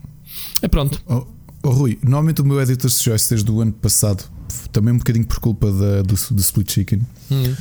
eh, eu ano passado adicionei uma coisa que não tem nada a ver com videojogos, que foram a música. Portanto, fiz o meu top uh, de música. Este ano fiz o meu top outra vez, uhum. mas por causa do Split Chicken, epá, e porque foi um ano, eu vi muita série. E então percebi, eu preciso fazer um top de séries. Então o, o artigo acaba com Nem o top de séries. Foi, eu vi, eu vi. E posso dizer, só do top 3, porque eu fiz um top 15 também, porque não consegui controlar e ficou muita coisa boa de fora. Uh, a melhor série do ano é o Dark, indiscutivelmente. Uh, uma das melhores séries que eu vi na, nos últimos anos. Uh, a seguir, em segundo, Shit's Creek, que teve a, a temporada final. Falaste aqui e, e em terceiro, uma entrada derrompante também, que falei nele no último podcast, que foi o Ted Lasso. E uhum. quando fui ver, ele está com o Metacritic para 93 e percebe-se, é uma série genial. Uhum. Lembra, falaste e no pronto. último programa do Ted Lasso. É isso. Pá, eu não te consigo fazer no... top 3 porque pá, esquece, nem, nem, vou, nem vou meter nisso. Isso que é, olha, eu, estive a, eu, eu escrevi, acabei de escrever o meu Editor's Choice na madrugada de 30 para 31. Acabaram 5 da manhã porque eu passei para aí uma hora e meia de volta das séries. Muito bom. Posso, posso dizer só em relação às séries que uma das minhas séries favoritas do ano e se calhar dos últimos anos, que estou a ver felizmente quatro seasons, vou na primeira, ou melhor, ontem comecei a ver a segunda season, que nunca iria ver esta série porque muito off daquilo dos meus gostos e daquilo que eu procuro e está na minha lista e só vi ou estou a ver a série porque a minha mulher me obrigou. Que é o The Crown. Epá, é uma série do caraças uhum. para quem uhum. gosta para já de biografias, para quem gosta de, de factos verídicos e é basicamente a história da monarquia desde que pá, desde a Isabel II, desde, desde, desde pequenina, Elizabeth, Isabel, Elizabeth, não é? Isabel ou Isabel? Isabel, Isabel é a tradução. Isabel é a tradução. Sim, ela é Queen Elizabeth II, em português é Rainha Isabel II. Olha, agora. É Elizabeth, yeah. Olha, agora, agora que eu estou a pensar nisso, por que razão é que demos o nome de Isabel a ela? Porque é a tradução para português. Tu também tens o nome Elizabeth, mas. Pois temos. Uh, e a, então? tradução, a tradução mais arcaica de Elizabeth era Isabel. Oh my god. Olha, não tinha pensado nisso. Agora, agora baralhei-me. Então sem... pensa, pensa na, na, na, Isabel I, não é? Que foi a rainha emblemática, Elizabeth I. Está bem, mas claro, sim, nós, nós, nós, temos esta mania de, das traduções, porque, por exemplo, um, uma das séries, eh, saltando já, eh, uma das séries que eu estou a ver neste momento retomou para a terceira season, não sei se já começaste a ver, é o Moment of Truth. Uhum. Lembras-te? Sabes qual é? O Moment of Truth. Sim. O momento da verdade. O momento da verdade em português. Exato, o Cobra Kai. Porque o momento da verdade era o nome português do Karate Kid. E eu inventei agora o Moment of Truth que não existe. Pronto, mas isto para dizer que nós, como, como máquinas de guerra, Phoenix, o filme em, em o filme original chama-se Universal Soldiers, com o Van Damme, Exato, lembras? E nós em Máquinas de Guerra. E depois saiu Universal Soldiers 2. Qual foi a tradução que nós fizemos? Não foi Máquinas de Guerra 2, foi Universal Soldiers. Eu que gostava de saber quem faz estas traduções e quem, e quem a autoriza. Enfim, mas pronto. Um, o The Crown é uma série biográfica e tu é uma série que me tem divertido imenso com o telemóvel na mão a investigar as personagens, os, os factos uh, que existiram. Epá, muita gira a série. Portanto, quem gosta da monarquia inglesa, obviamente, eu como a minha sogra sempre foi fã da, da Diana e sempre e sempre todas as semanas tínhamos, eh, quando eu namorava, que a Mónica ia lá à casa, todas as semanas tínhamos a nova gente em que escapas era sempre monarquia. Eu lia, acabava por ler essa cena e dizia: pá, isto é tão cor-de-rosa, tão príncipe, príncipe Carlos e mais não sei o quê. Enfim, mas a série é muito gira. Uh, historicamente bastante certa. Já sei que a série vai acabar porque hum, acho que vão fazer mais a quinta e a sexta temporada. Vai acabar na quinta, vai acabar na sexta, não tenho a certeza porque uh, o, o, showrunner, o criador da série, não quer, uh, não quer fazer. Um, ou seja, já não vai ver o Príncipe William e o. Como é que se chama o outro? William e o.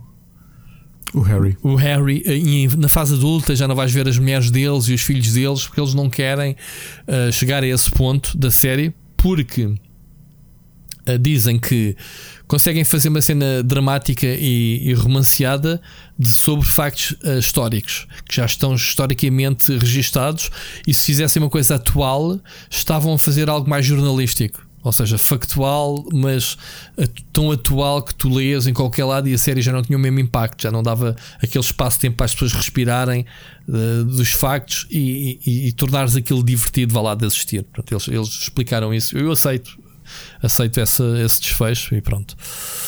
Voltando, voltando, já temos os tops, né? Já de já. repente parecia que já está. E, e, a gente tem que dar corda ao sapato, mas temos muita coisa. Hoje vai ser um episódio, lembrando que no último foi o episódio que ultrapassou as 3 horas largamente. Quero ver se este não passa tanto. Mas vamos ouvir a próxima mensagem da Rita Miquinhas, ok? Bora lá. Alô, malta, muito boa noite.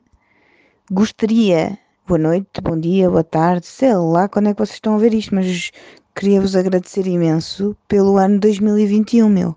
Pela companhia que vocês me fazem todos os dias a caminho do trabalho, em faça chuva, faça sol. Estou sempre a ouvir o Split Chicken. Sou daquelas pessoas tímidas que têm vergonha de mandar mensagens porque vocês são muito smart e sabem essas cenas todas da tecnologia e eu sou sempre atrasada, meu. Quando vocês estão a falar, eu tipo, ah, era uma boa, um bom tema. E depois, olha, nem, nem sei o que eu, eu ouço sempre os podcasts no atraso e tipo, acho que são coisas atuais e essas cenas já passaram para aí há semanas. Por isso, imaginem lá como é que eu ando aqui atualizada um, com as notícias. Mas pronto, tenho uma vida tão atarefada, pessoal, que ando aqui a sair fora, comer fora, restaurantes, festas, e não aqui com esta cena toda que eu nem sei os jogos que vão ser para 2021. Eu acho que, segundo o que eu andei para investigar, uh, o Horizon e o God of War devem estar para sair este ano.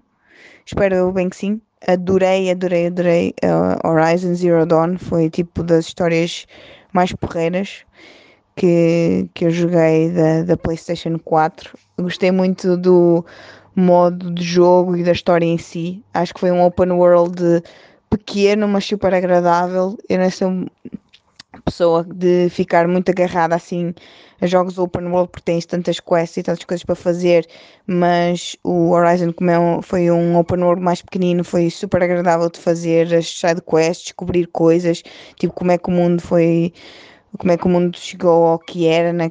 E então, opa, achei super interessante. Uh, não sei se vocês também têm a mesma opinião, mas adorei, por isso espero que a continuação do jogo mantenha as expectativas. Está calado, meu. Estou aqui a mandar mensagem para o Split Chicken, o melhor podcast de Portugal e arredores. Fogo, sai a interromper as pessoas.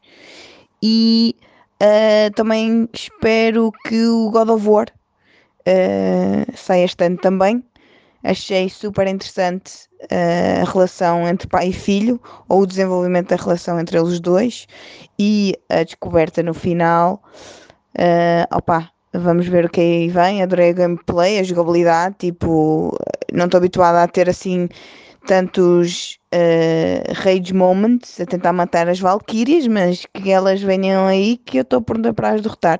Cinemáticos, aquelas cutscenes que entram em modo de jogo automaticamente nem te percebes, nem tem aquele ecrã preto. Opa, fenomenal, adorei. Para mim foi dos melhores jogos que eu joguei na PlayStation 4 e espero não ficar desiludida. Eu não sei se eles vão ser em 2021, se olha, se não tiverem para sair. Peço imensa desculpa porque sou uma cepa e não sei essas coisas, tá? Muito obrigado, um beijinho e até a próxima. Gosto muito de vocês e continuem, que eu preciso sempre de companhia para, para, para ir para o trabalho, tá? Beijocas. Sírio, és o melhor, man. És o melhor, Sírio. Esta, esta, esta, esta Miquinhas é, finalmente da é, Rita Miquinhas é translocada a mandar áudios como é na vida real quando estás com ela a beber uma cerveja ao rei, porque é um espetáculo. Pá, e esta intervenção do namorado dela, que é o Pedro, é, é aquilo. É, é, é não deixa a vida sossegada a mandar uma mensagem para o melhor podcast de Portugal e arredores, como ela própria disse. Portanto, Rita, obrigado. obrigado pelo.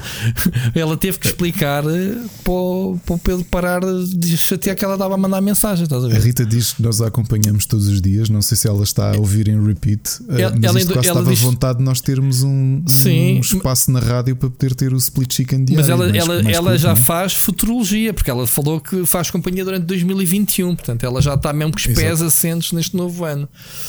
Olha, sobre, sobre os jogos, tu não és cepa, os jogos vão ser este ano. Um, sobre. Uh, ainda há bocado falámos aqui do Horizon, do Ricardo, só te vai dizer Sim. coisas boas do jogo, obviamente. Eu também estou ansioso pela sequela. Aliás, eu joguei o Horizon na PlayStation 4. Cheguei a meio, não acabei, mas eu sabia que quando foi anunciado para PC que, que era a minha. que ia me redimir e fiz a análise e acabei o jogo. Só não consegui fazer a, expansão, com muita pena. Tive que avançar, ainda gastei umas 40 horas no jogo para acabar todo. O God of War também vai ser este ano. E se tu dizes que o jogo não tinha, não tinha loadings, agora imagina na PlayStation 5, quer dizer, o jogo uh, vai, não vai ter loadings, não vai ter nada. Realmente é como tu dizes, passar das cutscenes para a jogabilidade sem darmos conta, é uma das magias que os estúdios da Sony, porque conhecem a arquitetura da consola, os loadings estão lá, tu é que não os vês. Que aquelas, aquelas ilusões e, e, e mecanismos que os estúdios tinham que fazer para disfarçar os loadings, ainda por cima em experiências cinematográficas, como é o caso do God of War, tem que ser muito bem disfarçadas, que é para não se perder, obviamente, o ritmo e a imersão com uma barra de loading ou um ecrã de loading uh, a passar. Portanto, durante as oh, cutscenes. Desculpa. Hum. Rui, desculpa interromper-te. Eu, tenho, eu, fiz, eu fiz-te uma promessa num, como resposta numa live hum. e não cumpri para variar. podcast. Então, não, para variar, não, cumpri praticamente todas. Esta, eu, eu disse que ia falar aqui no, no episódio. Hum. Porque é que tu te estavas a queixar? Qual é que era o jogo? Call of Duty era maior na PS4 do que na PS5. Hum. Sim, sim. Tu disseste que ia explicar. Não era o Call of Duty, era o Pathless. Era o Pathless, era isso. E, e, ironicamente usar esse, o título desse jogo porque a, a, resposta é exatamente o caminho. Porque como tu tinhas na PS4 usas um disco físico a agulha tem de andar a deslocar-se e, portanto, o jogo é mais pesado porque é necessário repetir algumas texturas é. em pastas diferentes. Ou seja, para ser mais rápido de, de fazer certo, loading, certo, tá, tá, tem, em vez de estar shortcut, está lá fisicamente assim. Não, não é só shortcut. Imagina, tens uma textura que está no nível 1, mas para a agulha não estar depois a voltar atrás ao nível 1 para ir buscá-la. Okay. Porque é físico, não é? Tu sabes como é que funciona um disco. Sim, sim, sim, tens uma agulhazinha que vai correndo sim, sim, sim. no, em, em muitos jogos repetes, a, a, repetes os fecheiros para poupar tempo de viagem à agulha. Como estes discos são SSD, tu não precisas repetir, repetir fecheiros. Exato. É Pronto, isso. Está explicado. E por falar em Pathless, saiu no canal a review. A review, é verdade. Este fim de semana. Há um giveaway, porque lá está, Ricardo, eu sou bem generoso, de uma aqui do The Pathless, porque eu sou dois jogos uh, bons. Ok? A semana okay. passada foi o. Qual foi a semana passada, Ricardo? Foi o Assassin's Creed. O Assassin's Creed Valhalla que já foi entregue uh, este final de ano. Já estamos, já, já estou a oferecer o The Pathless, porque o Ricardo só oferece jogos da tanga. Ricardo, não queres lançar um passatempo? Só para me calar? Não, mas Natal, por acaso calhou depois do. Porque eu não consegui ter tempo, mas depois do, do nosso episódio e ainda estive a oferecer o Death Stranding e o Olha, Medieval e o Ghost of Tsushima para PS4. Ah, eu queria era para PC, o Death Stranding, então ainda não foi, para, foi para PS4. Estou a brincar. Estou a brincar. Então, Rita, uh, sim, epá, nós, eu, são dois dos jogos exclusivos da PlayStation que eu estou à espera. Muito, muito curioso para ver, obviamente, o que é que, que o poder da PlayStation 5 que é que o, Cory Balrog né? e a sua Santa Monica Studios vai fazer com, com, a sequela. Ainda não há nada do jogo, portanto há um teasing. Portanto, vamos ver, vamos ver. Um, Aliás, isto só vem responder aquilo que, que o desafio que tu e o Saptec me fizeram, que é o que é que vai ser 2021. Uhum. 2021 vai ser sobretudo a solidificação da geração. Sim, sim, sim, sim. Portanto, vais ter. Sim, sabes o que é que eu ouvi, ouvi, ouvi, ouvi, já não pai rumores de que a From Software uh, já acabou o jogo do, do. Do George Martin? Do George Martin, que só. que tem sido adiado por causa do Covid, porque. Ok. Eu acho que é tanga, mas de qualquer forma, eu acho que o jogo deve ser anunciado em breve e revelado e olha, já está à venda. Portanto, acho que se os rumores baterem certo, já anda-se para aí a dizer isso. Eu acho que é rumores, mas tudo bem. Olha, queres acrescentar mais alguma coisa? Uh, antes de passarmos às, então às expectativas, vamos ouvir aqui uma mensagem do nosso amigo Sírio. Pelos vistos, ganhou-lhe ganhou-lhe gosto na última mensagem, muito inspirada. Aliás, tem sido um sucesso. Parte da mensagem do Sírio, que é a nossa música oficial. Como é que se chama? Já agora? Ele tem nome. Mas o pessoal só se lembra do refrão. Mas pronto. Sound Test? Sound Test, é, é. É o Sound Test. Eu não sei o que é que ele mandou. Ah, diz, eu vou te dizer uma coisa. Eu, eu contei ao Rui, contei ao, ao Sírio a quantidade de vezes que eu ouvi a música em repeat. É que tá, mesmo muitas. Estávamos a jogar ao mesmo. League of Legends e estávamos, eu, tu e o Moca, tu e o Mocas principalmente, a cantarem isso. É verdade. O refrão, claro, sempre. Portanto, é, é a banda sonora, a banda sonora deste fim de ano. Um, é não, sei, aqui, não, é? não sei o que é que o Sírio, por acaso, não é normal. Eu costumo ouvir as mensagens para organizar, obviamente, aqui. O Sírio disse-me quando mandou a mensagem: disse, vais ouvir em direto no podcast, não podes ouvir antes. E eu respeito, obviamente. Tu normalmente fazes isso, eu normalmente. E aliás, já agora aproveito isso para dizer que tive uma reclamação muito grande e nem sei como é que não há aqui uma interação. Por falar nisso, a Rita Mitinhas mandou um beijinho ao Sírio dizer que era maior, não viste? Não tem mensagem, Sírio. Portanto, um, a interação entre os ouvintes, que obviamente também se conhecem. Recebi um telefonema da China, mais concretamente de Hong Kong, do nosso grande amigo uh, Bruno Fonseca, que tu conheces bem. Um, meu grande amigo ligou-me, obviamente, no Natal, um, ou nos anos, já não me lembro quando é que foi e ele me deu uma grande pisada, é assim a expressão, que foi de um erro que eu fiz, mas um erro disto de ouvirmos as mensagens direto. E já agora deixo aqui uh, o recado ao nosso caro amigo uh, eu já lhe dei. João hum. Que espatou com, com, com, com spoiler, portanto, desculpem, em nome do João, tenho a certeza que não, não fez de propósito. Aliás, ele fez de propósito, mas pronto, não é a intenção de prejudicar. Que ele ia-nos mandar uma mensagem sobre, com spoiler sobre o Cobra Kai, mas disse que vai demorar não, uma semana até fazer. E do Cobra Kai. Ah, vai mandar do Cobra Kai? Ia, ia mandar ontem, Pronto. mas decidiu não, não mandar. Eu esqueci-me esqueci de meter o spoiler alert. Bem, no meio da confusão da última edição, com tantas intervenções, eu podia ser desculpa ao Bruno. Fica aqui desculpa outra vez em direto. Pá, ele explicou-me que estava a andar de bicicleta. Ele, quando começa a ouvir os spoilers, ele, não sei se ele me chegou a dizer ou se sou eu que estou a imaginar e inventar que ele ia espetando bicicleta porque não conseguia desligar o, o, o, podcast e teve que mamar com o spoiler todo. Ele já não foi a tempo. Pronto, fica aqui só o aviso. Portanto, malta, uh, obviamente, se isto voltar a acontecer, eu vou estar mais atento e na edição meto, meto uma, um spoiler alert. Caso a mensagem do Sírio me pediu para não ver, ou se alguém mais mandar mensagens que tenham spoilers, evitem, mas se mandarem, avisem sempre antes. Que é para se eu não meter o spoiler alert, que metam vocês, obviamente. Pronto, vamos então ouvir a, a mensagem do Sírio e siga para bingo. The Mind Killer.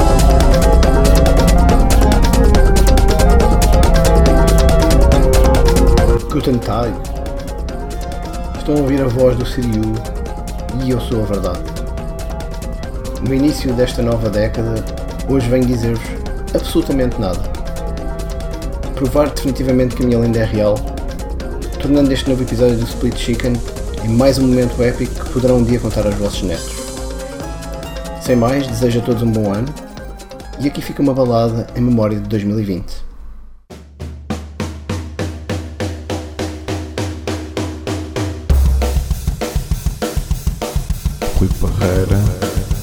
Fuck you, you're the fucking wanker. You're gonna punch you right in the balls. Fuck you, with the fucking anger. You're all cunts, so fuck you all. Fuck you, you're the fucking wanker. You're gonna punch you right in the balls. Fuck you, with the fucking anger. You're all cunts, so fuck you all.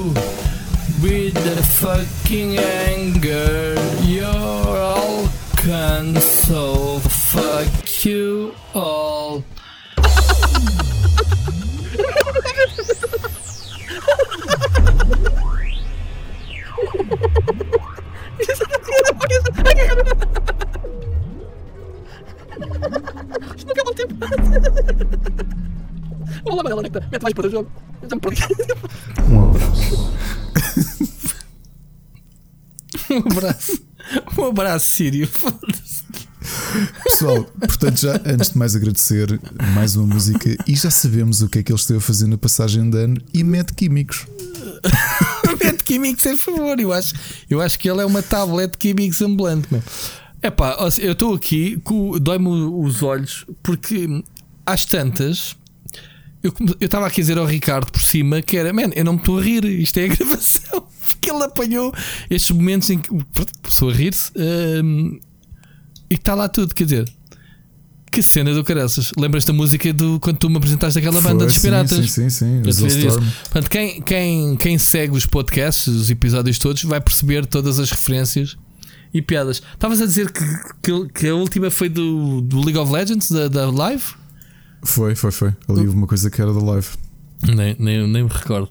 Enfim, olha, mais um, mais um momento eh, agressivo. Nota-se uma agressividade nesta música da tua parte, Sírio. Não, não, não estás, Ricardo. Muita de, mesmo. De, Mesmo, mesmo. de raiva, tipo, que é o que tu disseste. É, toma lá o que eu acho de 2020, não é? Ahm, ficam os bons momentos e com esta raiva toda. Olha, brutal. Bem me parecia que ele te queria que, que, eu, não, que eu não ouvisse. Então era a melhor maneira de fechar o ano, a melhor maneira de abrir o ano. a melhor maneira de abrir o ano. Muito bom. Olha, Sírio, eu por mim, momentos musicais em todos os podcasts, podes ver se não tiveres mais nada para fazer, porque tu não Sim, tens oito empregos nem nada, portanto és uma pessoa com, com todo o tempo. Nós criamos aqui o espaço do Sírio. Aliás, olha, eh, esta mensagem vai logo a seguir à da Rita Miquinhas, que no fim te disse que eras o maior, portanto, e, e agora ela só tem é que mandar a mensagem para a semana. Ou melhor, daqui a um mês, porque ela é uma atrasada, como ela própria diz que ela só ouve os podcasts passado 10 anos de terem saído. Já os jogos saíram. Mas, Siri, és o maior. És mesmo o maior, pá. E qualidade de som, pá, já viste, Ricardo, de- Pois é, das foi. cenas.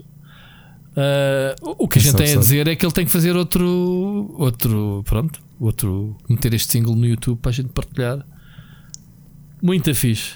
Hello, uh, Siri 2021. Hello. Muito fixe. Ricardo, com isto, expectativas para 2021, já que arrancamos aqui com a mensagem do Siri, muito rapidamente, uh, vamos fazer só o que é que tu esperas este ano? Um jogo, vá, o que quiseres.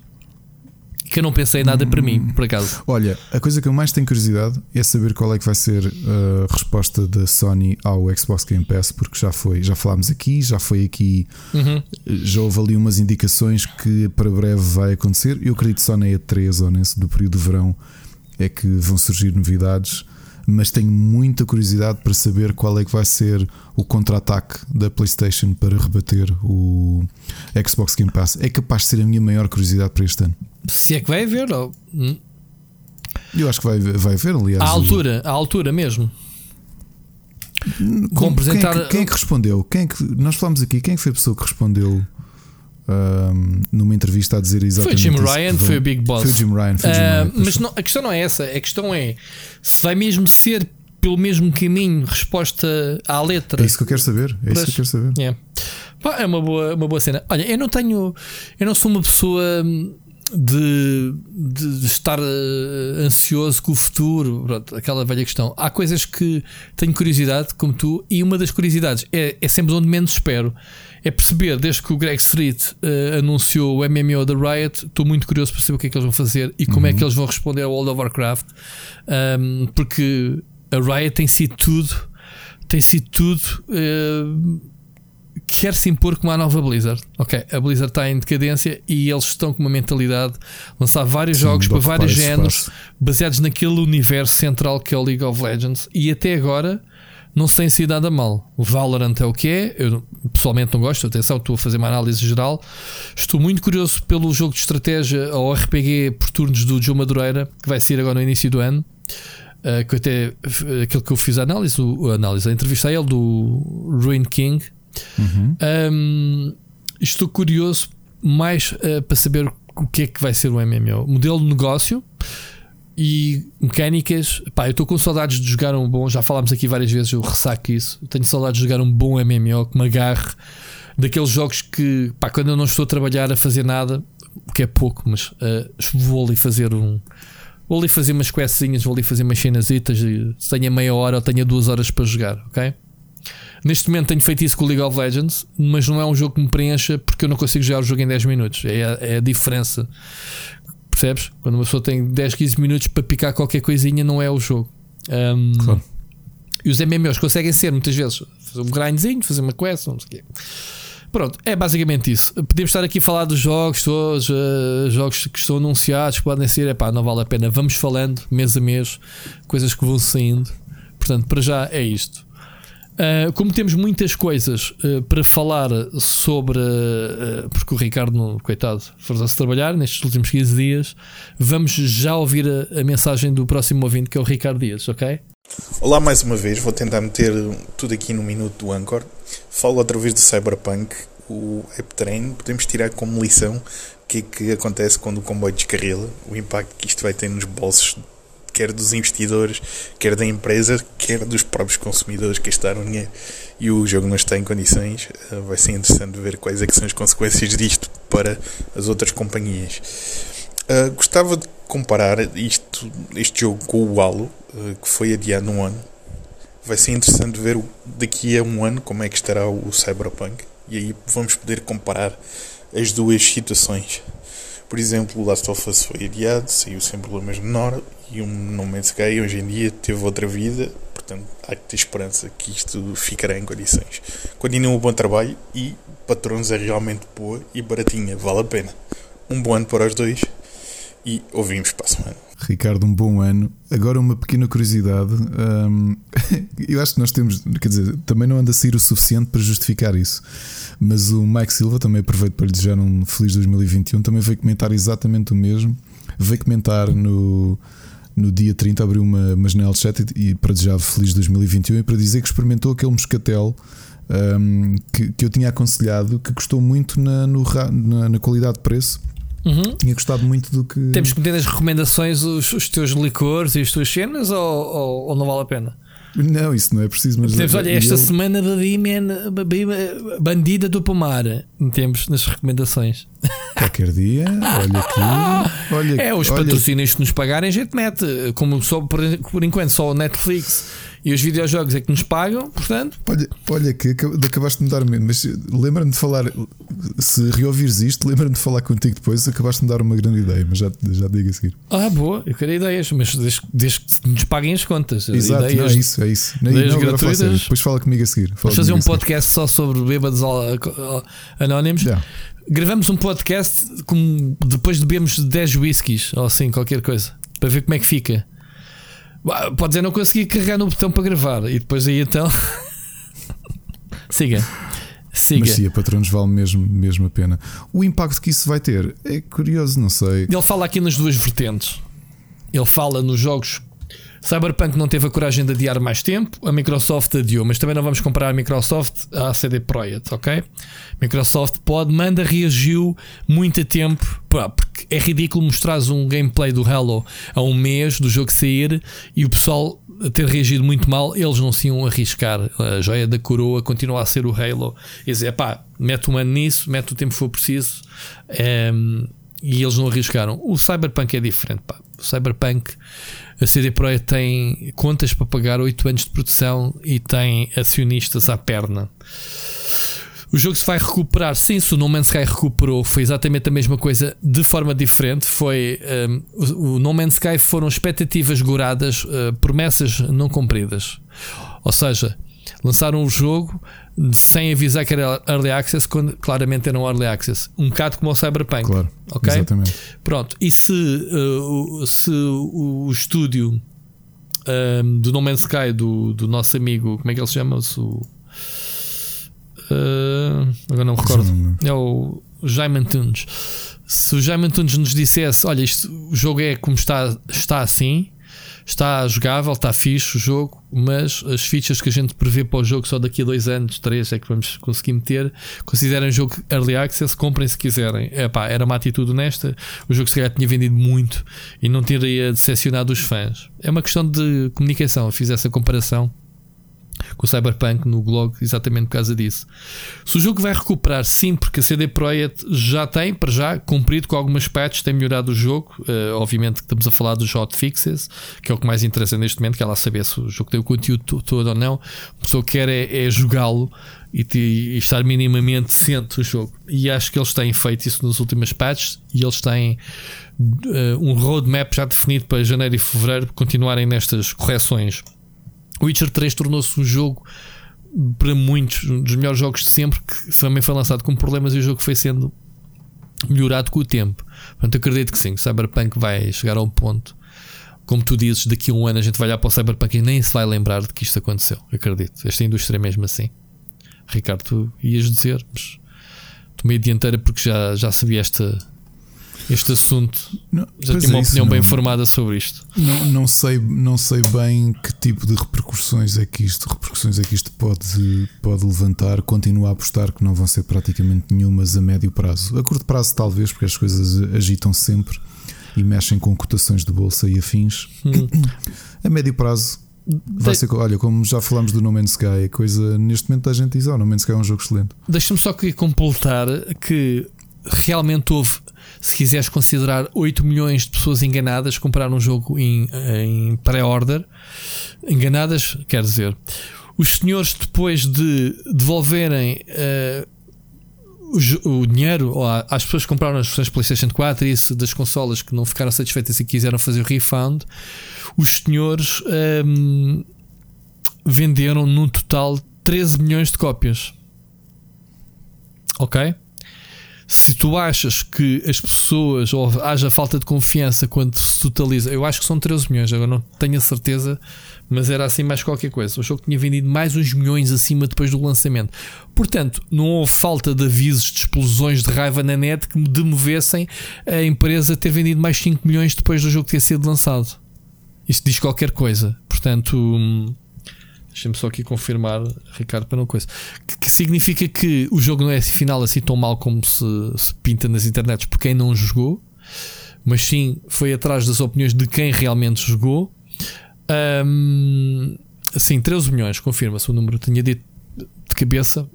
Um, e o jogo faturou, se as pré-encomendas somou 50 milhões, 50 milhões não é nada para 8 milhões de consolas, mas as pré-encomendas normalmente pagas que 10 euros, 5 euros por uma pré-encomenda, certo, Ricardo?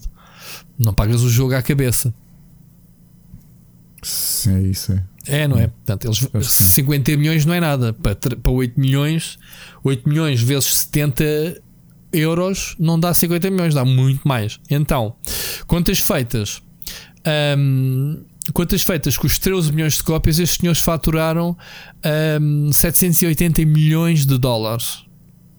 Ok? Cyberpunk, todo bugado, 780 milhões de dólares. Já inclui as devoluções. Volto a afirmar. Posso dar o exemplo de comparação que o Red Dead Redemption 2 faturou 725 milhões no primeiro fim de semana. Foi um bocado menos tempo, mas estamos a falar de 725 milhões para 780 milhões do Cyberpunk. Portanto, estamos uhum. a comparar o CD Projekt com a Rockstar que tem muito nome no mercado. O Call of Duty Modern Warfare, que foi o jogo que mais vendeu da série, quando saiu, vendeu, seis, uh, faturou 600 milhões em 3 dias. Portanto, 780 milhões do Cyberpunk é um número muito elevado. Se acharmos que as pessoas foram enganadas, atenção, que as pessoas enganadas puderam devolver o jogo. Este número já reflete as devoluções. É verdade. É muita fruta. Mesmo assim. É muita fruta. Portanto, e as mais cópias que eles vão vender. Ah, e atenção, estes números foram revelados. Ok, quase na véspera de Natal. Pronto, já aqui já deve. Eu ia dizer se estavam aqui já as hipotéticas cópias de, de prendas de Natal, mas pelos vistos, nesta altura já deveriam estar. Portanto, hum, a CD Projekt só tem que estar descansadinha da vida porque já tem o jogo mais que vendido, pago e faturado e, e, e ordenados pagos para os próximos anos com, este, com estes resultados imediatos do jogo. Apenas tem que se preocupar em recuperar as ações, mas aí tem a ver com a confiança na empresa, a confiança do mercado e a confiança dos acionistas e dos, dos investidores da empresa. Mas a, CD Projekt Studio, em termos de bruto, né, de número de jogos vendidos, não tem que se preocupar que o jogo está mais que pago. Acho que o jogo ficou pago logo no primeiro dia com estas pré-reservas. Portanto, diz qualquer coisa. Um, e, e, sim, vou, aí está a minha confiança como pessoa que segue a CD Projekt desde o início. Aliás, vocês podem, se quiserem ver, estou farto de falar nisto, no meu documentário que fiz sobre a empresa. Eles têm este histórico de as coisas não correm bem no lançamento, depois, mas continuam a trabalhar no jogo, não, não partem para o próximo projeto, ok? Ou pelo menos. Uh, parte da equipa. Normalmente é normal que já estejam a fazer qualquer coisa, o Witcher 4, eventualmente, mas grande parte da equipa fica a corrigir e a trabalhar nas expansões, porque as, eles, quando lançarem o conteúdo adicional, que vai acrescentar provavelmente, se for como o Witcher 3, que as duas expansões, muitos, e eu se calhar considero bem melhores que o jogo original, isso diz também qualquer coisa do pós-release do jogo, não é? Um, e tenho confiança que a CD Projekt tudo passa isto rapidamente nos próximos meses. Portanto, eu vou lançar o desafio ao Ricardo. Fazemos um post-mortem do jogo, mas daqui a no, no verão, por exemplo, quando, quando sair eh, aquela. Quando estiver mais sólido. Aquela Definitive Motherfucker Edition do jogo. E eu estou curioso. Eu por acaso tenho montes de sidequests para fazer do jogo porque pá, achei que Vou deixar conteúdo para fazer quando o jogo estiver jogável. Senão eu podia ter desmiuçado ainda mais o jogo, porque eu gostei realmente muito do jogo. Portanto, uh, Ricardo, uh, esta é a resposta pá, que eu te consigo dar. Como tu dizes, vamos ver o que é que o futuro nos reserva. Ok? Ricardo, por fim, vamos ouvir a, a, a, mensagem do Oscar Morgado. Portanto, hoje mais uma vez agradeço-vos imenso as vossas inter, intervenções todas. Todas as semanas vocês deviam ser obrigados todos a mandar estas mensagens. E assim eu e o Ricardo estávamos aqui só a rir-nos e, e, a agradecer as vossas mensagens e era um podcast fixe na mesma. Vamos então ouvir a mensagem que falta aqui do Oscar Morgado. Saudações galináceas. Descobri estas férias que a Bandai Namco uh, tem alimentado três AAAs de Dragon Ball em simultâneo, que não deve ser muito comum. O Fighters, com o seu nicho competitivo, o Kakarot, que é mais recente, e o velhinho Xenoverse 2, que já lá vai com mais de 4 anos e ainda vai ter a LC em 2021. Uh, eh, descobri isto porque me pus em dia com a série promocional do Super Dragon Ball Heroes, que promove um jogo de arcade muito popular no, no Japão, e perguntei-me, porquê é que eles continuam a alimentar o Xenoverse 2 passado tanto tempo? Já tem tanto DLC que é precisa uma pequena poupança para começar de novo e aproveitar todo o conteúdo. Uh, tanto no Heroes, que eu vejo como o Xenoverse 2, toda aquela parafernália de personagens, lore e poderes disponível desafia qualquer ideia de canon do anime e assenta no princípio de que tudo pode coexistir através de universos paralelos. E como é a par do Kakarot um RPG de combate, faria algum sentido se calhar eles migrarem este conteúdo todo para o jogo mais atual? Acho que tem a ver com o tema que eles continuam a explorar, tanto neste anime como no jogo, da patrulha temporal e esta ideia dos universos paralelos, que deve ser um bocado a, a ideia deles usarem estes elementos todos avulsos e que foram surgindo numa espécie de universo canónico paralelo para manter os fãs entretidos enquanto há mais episódios? Acham que, na vossa opinião, é uma forma engenhosa ou preguiçosa de tornar este material todo disponível sem o descartar mas usando esta desculpa dos universos paralelos. E faria sentido, faz sentido, aliás, eles terem mais do que um RPG de, de combate, por assim dizer, em vez de se focarem só, só num jogo de cada vez? Fica a dúvida. Com algumas recomendações esta semana, para quem tem o Amazon Prime, um, o The Grand Tour, o programa que migrou do trio de apresentadores do, do Top Gear da BBC, que agora está na, na Amazon e que fala sobre carros, agora passou um formato mais aventuras. Portanto, para quem não for tão doentinho dos carros como eu, aqui fica uma série muito entertaining sobre viagens e carros no geral, mas não se focando tanto nisso. Agora os episódios são todos neste formato. Também está já desde algum tempo no Netflix uh, The Legend of Korra, a sequela do Avatar The Last Airbender, para quem não viu há meia dúzia de anos. Uh, a primeira série é mais conhecida, mas a sequela também é muito boa, recomendo. A nível de filmes, também vi estas férias o Wonder Woman 1984, que já está nos cinemas e por aí. Um, fica um bocado naquela categoria de bom filme de domingo à tarde, mas não muito mais do que isso. Acho que podia ser ambicioso. Embora tenha ali uns toques de, dos filmes antigos do Spielberg, que eu, que eu até gostei bastante. Numa recomendação muito mais positiva, o Tenet do Christopher Nolan, que já está uh, nos videoclubes da vida e que é provavelmente um dos maiores mindfucks da última meia dúzia de anos. Acho que vou ter de ver uma segunda vez para tentar dissecar aquilo. Uh, e finalmente deixar a melhor recomendação de todas, não depois de deixar os meus parabéns para o episódio especial de provedoria do ouvinte que fechou o ano segundo melhor episódio desde o Death Stranding. Um, deixo aqui também os meus votos de coragem para todos os ouvintes num outro ano difícil que agora começa, mas com uma recomendação de esperança. 2022. Comunidade do universo expandido do Split Chicken. vamos todos juntar-nos a nível nacional num sítio, em 2022, e vamos partilhar frango. Hum? Se ouves bem?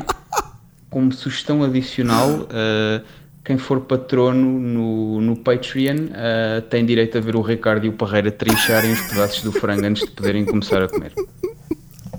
Falamos para a semana. Oh my god. Este pessoal é todo maluco, não sei o que é que se passa. Eu acho que a culpa é nossa. Andamos aqui a andamos aqui a criar um exército de, de... Olha, vou já fazer um grande spoiler eu como tudo. Ah, acho que já falei disso aqui. Não sei se falei aqui ou não. O Rui acho que sabe porque já, já, já, já, jantou, já almoçou comigo muitas vezes. Eu como tudo com talheres. E quando eu digo tudo, inclui sardinhas assadas, pizza e frango assado. Eu, ok? Eu também é muito raro meter os dedos na comida, já agora. Faz-me imensa confusão. Aquele pessoal que está a comer franguinho assado e a chupar os dedos, não gastas de ver? Nunca, pá, não consigo. Não consigo. Adorei a ideia do universo expandido. Sabes que, é que era mesmo que, é que eram excelentes notícias? Era que em 2021 isso já fosse possível hum. e o XL acontecesse e fizéssemos um, um mega jantar ali junto à, ao Rio Tejo, num daqueles restaurantes, reservássemos ali o restaurante. Mas isso fica, fica marcado. Podemos fazer um. Pá, eu, eu tenho um canal de YouTube há, já estamos no sexto ano 5, uhum. 2015, este já vai para o sexto ano, e nunca fiz, nunca disse, ah, malta, bora lá fazer um meeting e não sei o quê, como às vezes, pronto, como, como as comunidades fazem. Eu nunca fiz isso. As pessoas vêm ter comigo quando conhecem, mas não me importava nada de, de fazer essa força do meeting do Split Chicken, é. que eu acho que é super interessante. Porquê? Pá, porque como isto é só voz e gente, as pessoas não se conhecem, por exemplo, ninguém consegue, se calhar, meter um rosto no, no Oscar Morgado, no Ricardo Dias, que meteu agora. Do Sírio, então esquece. Nem, muito pouca gente neste universo viu a cara do Sírio. Não é difícil, mas pronto. Meteu uma cara no Bruno Carvalho, na Rita, estou a falar as pessoas que mandaram hoje as, as mensagens. Uhum. Um, agora, por, por, causa desta cena ser voz, uh, de ser diferente do YouTube ou do streaming, que a gente, as pessoas veem e sabem quem somos. Mas sim, essa é uma ideia espetacular, obviamente. E até podemos gravar qualquer coisa, um, gravar, uh, pronto, prepararmos de é. forma diferente e gravarmos. Uh, fica, é, fica, já aqui a, fica já aqui a promessa. Se este ano já for possível, é já este ano. E digo que vamos aqui sortear entradas para o Mosh XL e tudo. Isso garantidamente. Vês? Ok. E, e havemos de fazer o jantar lá num daqueles restaurantes. Epá, ali, ali jantares tão, ali restaurantes tão, tão interessantes. Tão fixe. Se for então uma quinta-feira à noite ou sexta-feira à noite, uh, reservamos e conseguimos ali. Hum, Isso vai ser, vai ser fixe. Uh, vai ser fixe. Muito boa ideia, pá, excelente ideia, Oscar, mesmo. Uh, eu acho que a coisa mais parecida que nós já fizemos com o Rubber, porque é exatamente o mesmo que tu, não é? O Rubber já. Epá, este ano o Rubber faz 10 anos. E o máximo que fizemos foi, para em termos normalmente os stands, na altura do Lisboa Games Week e do Mosh XL. O ano passado fui, tive, tive vocês no, no jantar. Tive- mas isso é um jantar só de, de- da equipa. Ah. Mas o máximo que fizemos foi no último Lisboa Games Week, hum, como o Lisboa Games Week calhava no aniversário do Rubber, esse jantar que nós fazemos anual com a equipa, nós fizemos um passatempo de um leitor poder jantar connosco e nós pagávamos o jantar. Uhum. Foi assim uma coisa completamente diferente e, e pronto, e foi engraçado. Muito bom. Mas era muito giro um encontro com o pessoal, porque parece que, hum, quer dizer, quem nos ouve diz que nós acompanhamos durante a semana, mas vocês acabam por contribuir com os comentários, com os, com os, com os mensagens de voz, com, com a força que vão dando, e portanto acho que merecia aqui um, um episódio especial. E depois podemos armar-nos a pingarelho Mas, mas e fazer outra vez ó, um ó, episódio, um episódio em direto lá no Altice Arena, como fizemos no, no outro ano, não foi? Já viste? Exato. Quantos, Ó, quantos podcasts é que podem dizer? Ah, eu fiz um episódio especial em direto no Altice Arena. Quantos? Foi no palco da PlayStation Talents, ainda Foi no palco da Do- PlayStation. ta- ah, Do da PlayStation. PlayStation em geral. Muito Ah, fixe. Ahm, Deixa-me dizer-te que, apesar de eu nunca ter feito nada parecido, meetings e etc., no canal, nós no PT Gamers, repara, longe de haver estas comunidades, era mesmo só do fórum, tivemos. Penso eu, e está no YouTube gravado, alguns. eh, tivemos almoços do PT Gamers. Mas estamos a falar de almoços em que juntava 15, 20, 25 pessoas ou mais nesses almoços. E começou por ser em Lisboa, mas fizemos em Coimbra. Hum, fomos fazendo em, várias, em vários locais. Ainda fizemos seis ou sete almoços de comunidade. Portanto, muito fixe. Eh, obviamente, essas coisas eh, podem acontecer, obviamente, com surpresas. Isso é sempre, há sempre espaço para a gente fazer coisas giras presencialmente. Quando pudermos, lá está. 2021, 2022, 2040, logo se vê. Olha, em relação ao Dragon Ball, o Oscar, eu acho que o segredo disto é uma coisa simples. O Dragon Ball sempre moveu dinheiro. Houve uma altura que esteve um bocado mais adormecido, mas obviamente que voltou em força nesta década com três coisas: com os videojogos que são mais que muitos, com Os videojogos o- sempre venderam muito, pá. Os, os videojogos sempre venderam muito, mas tiveste que tens uma variedade de videojogos na última década que não tiveste, por exemplo, na década de 2000. Não tiveste. os, os Budokai, os Tenkaichi Budokai. Sempre a serem todos os anos e a venderem Eu milhões, que- meu. Eu sei, eu sei que sim. eu Eles sempre sim. espremeram aquilo, tanto a Atari primeiro e depois a, a, a Bandai Namco. A Bandai Namco, É sim, pá, sim. eles sempre espremeram aquilo. Mas pronto. Agora, o que, é que, o que é que há aqui diferente nesta década? Primeiro é que tu apelaste às gerações que já seguiam Dragon Ball, porque Dragon Ball, não vamos esquecer que está quase a fazer 40 anos, não é? E continua a ser um dos franchises mais fortes do, do, do, do mundo, não é? Porque foi, foi graças ao Dragon Ball que, que aquela cultura nipónica do anime e do mangá realmente explodiu no, no Ocidente. E. e ganhaste gerações novas com, com o anime, que era uma coisa que não acontecia há 20 anos, há mais de 20 anos, uma série nova, que é o, Super, o Dragon Ball Super, não é? Já acabou, ainda. Epá, nunca, nunca vi Não nenhum. sei, eu eu- o meu filho viu parte, mas eu ainda não, ainda não, não dediquei tempo suficiente. E uma terceira coisa que está a ter muito sucesso, até porque a gente diz que o jogo é bastante bom, que é o Trading Card Game. O Trading Card Game Dragon Ball, acho que tem cerca de 3 anos, está a ser um sucesso brutal, até a nível competitivo, e acho que é um bom jogo de cartas. Portanto, eh, eh, a Bandai vai sempre espremer isso. Portanto, teres DLCs quase infinitos para um jogo, para jogos que já têm alguns anos, sabes o que é que vai acontecer? Porque há jogadores nesses, nesses jogos todos. Uhum. E portanto há gente a alimentar esse. Mas a o, alimentar o negócio. o jogo de cartas não é da, da pois não. Há de ser da, da- do estúdio ou de quem tem a marca. Eu não, eu não lembro quem é que distribui o jogo de cartas.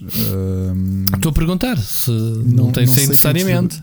A Namco Não tem sei, a licença para os videojogos. Não sei se terá para outras. Quem, quem ganha Mas dinheiro com o merchandising há de ser a. Como é que se chama a empresa? É a Jump? Não? olha, não, é mesmo da Bandai. O quê? Tudo? O. Pera, pera, pera, pera. Deixa-me só ver aqui uma coisa. O jogo é da Bandai. Olha, afinal é mais antigo do que eu julgava. Surgiu já em 2008. Jogo de cartas?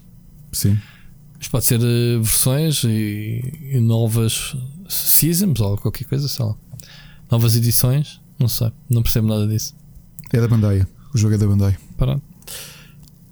Pá, eu não tenho nada a acrescentar. Eu acho que o, o Dragon Ball sempre foi uma coisa com muito sucesso. Ahm, Pá, é, parece, é daquelas cenas de cultura pop que já estão mais que enraizadas. Portanto, eu já, eu já, nem, já nem sigo o que é que é lançado de novo, porque há sempre coisas novas, não é?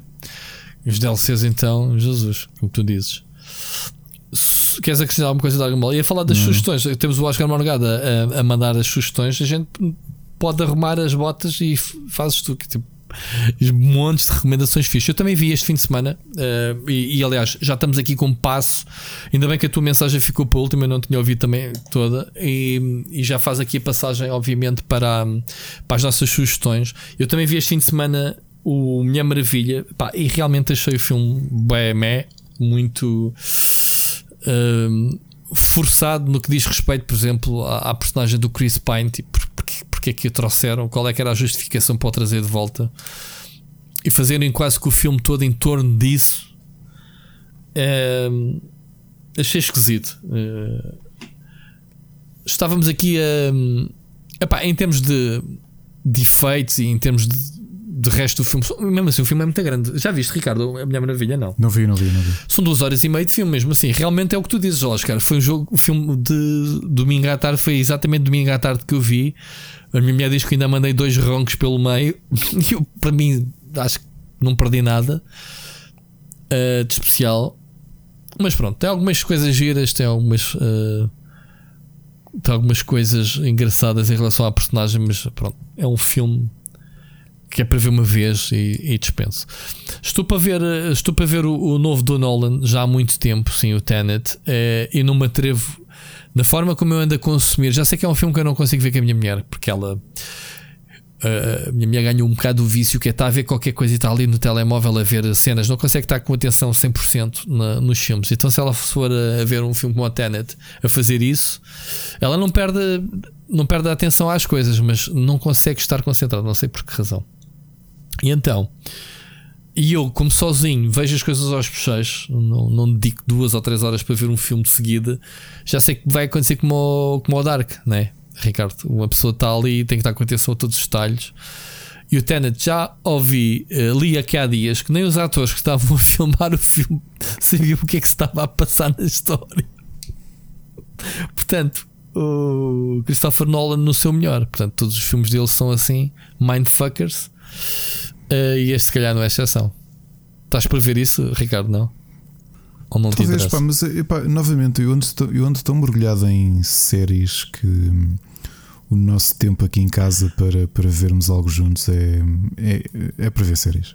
É para ver séries. Aliás, se nós não tivéssemos aqui, se não tivéssemos aqui a fazer a nossa. hum, Só estamos, uh, só estamos aqui a gravar hoje porque tu quiseste regressar rapidamente. Eu dava três semanas não, não, de férias. O que, eu, o que eu tinha a dizer é que não, o que ia acontecer hoje é que se não estivéssemos aqui a gravar, eu, eu e a Ana íamos acabar a tua próxima sugestão já. Qual é qual? Cobra Kai. Ah, o Cobra Kai. Ainda não, já começaste a ver? Já, já, já. Já, Olha, já estou praticamente a terminar. Posso começar por aí. O Cobra Kai continua a ser uma série uh, completamente descompro, descomprometida, uma série É. uh, tão absurda. que Eles conseguiram encontrar ali um formato que, que, que mistura. É muito, eu acho a, a, a, série muito assimétrica. Acontece uma coisa à esquerda, acontece outra à direita. Há sempre coisas a acontecer em paralelo. Que é muito giro esse registro. Uh, e esta na terceira série continua com o registro que é irem buscar mais cenas aos filmes anteriores, mais personagens que, tipo, olha, quem é? E, e, personagens que tu nem estás à espera. E acho super giro isso, ok? E expandiram um bocadinho mais aquilo que a gente já conhecia dos filmes, ou seja, não, não foram atrás, né? Ricardo, já chegaste à parte em que ele vai ao Japão, não?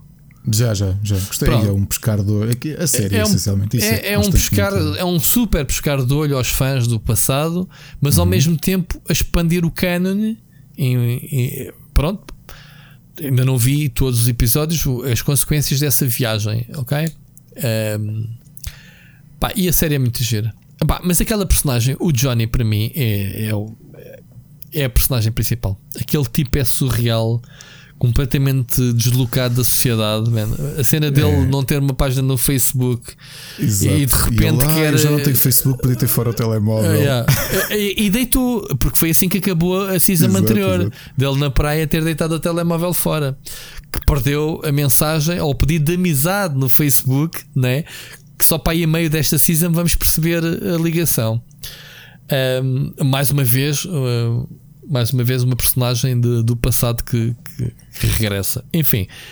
Uh, mas esse, esse tipo, a forma como ele depois vai tirar fotografias para o Facebook, tipo as fotografias do passado dele são todas estilosas sem a camisola. Então, quando ele resolve tirar fotografias, é tão engraçado a forma genuína como ele interpreta a personagem, que é um bronco, meu, é um bronco brutamontes. Um, é um gajo que está sempre com os copos, sempre que algo lhe corre mal, vai se embebedar. É pá, personagem irritante, mas ao mesmo tempo fofa. Não, não sei se, se, se Olha, é o que o, que eu senti, comentei hoje com, com o Machado, tive ao telefone com ele e, e em direto estava a falar isso com a Ana. é Uma coisa engraçada.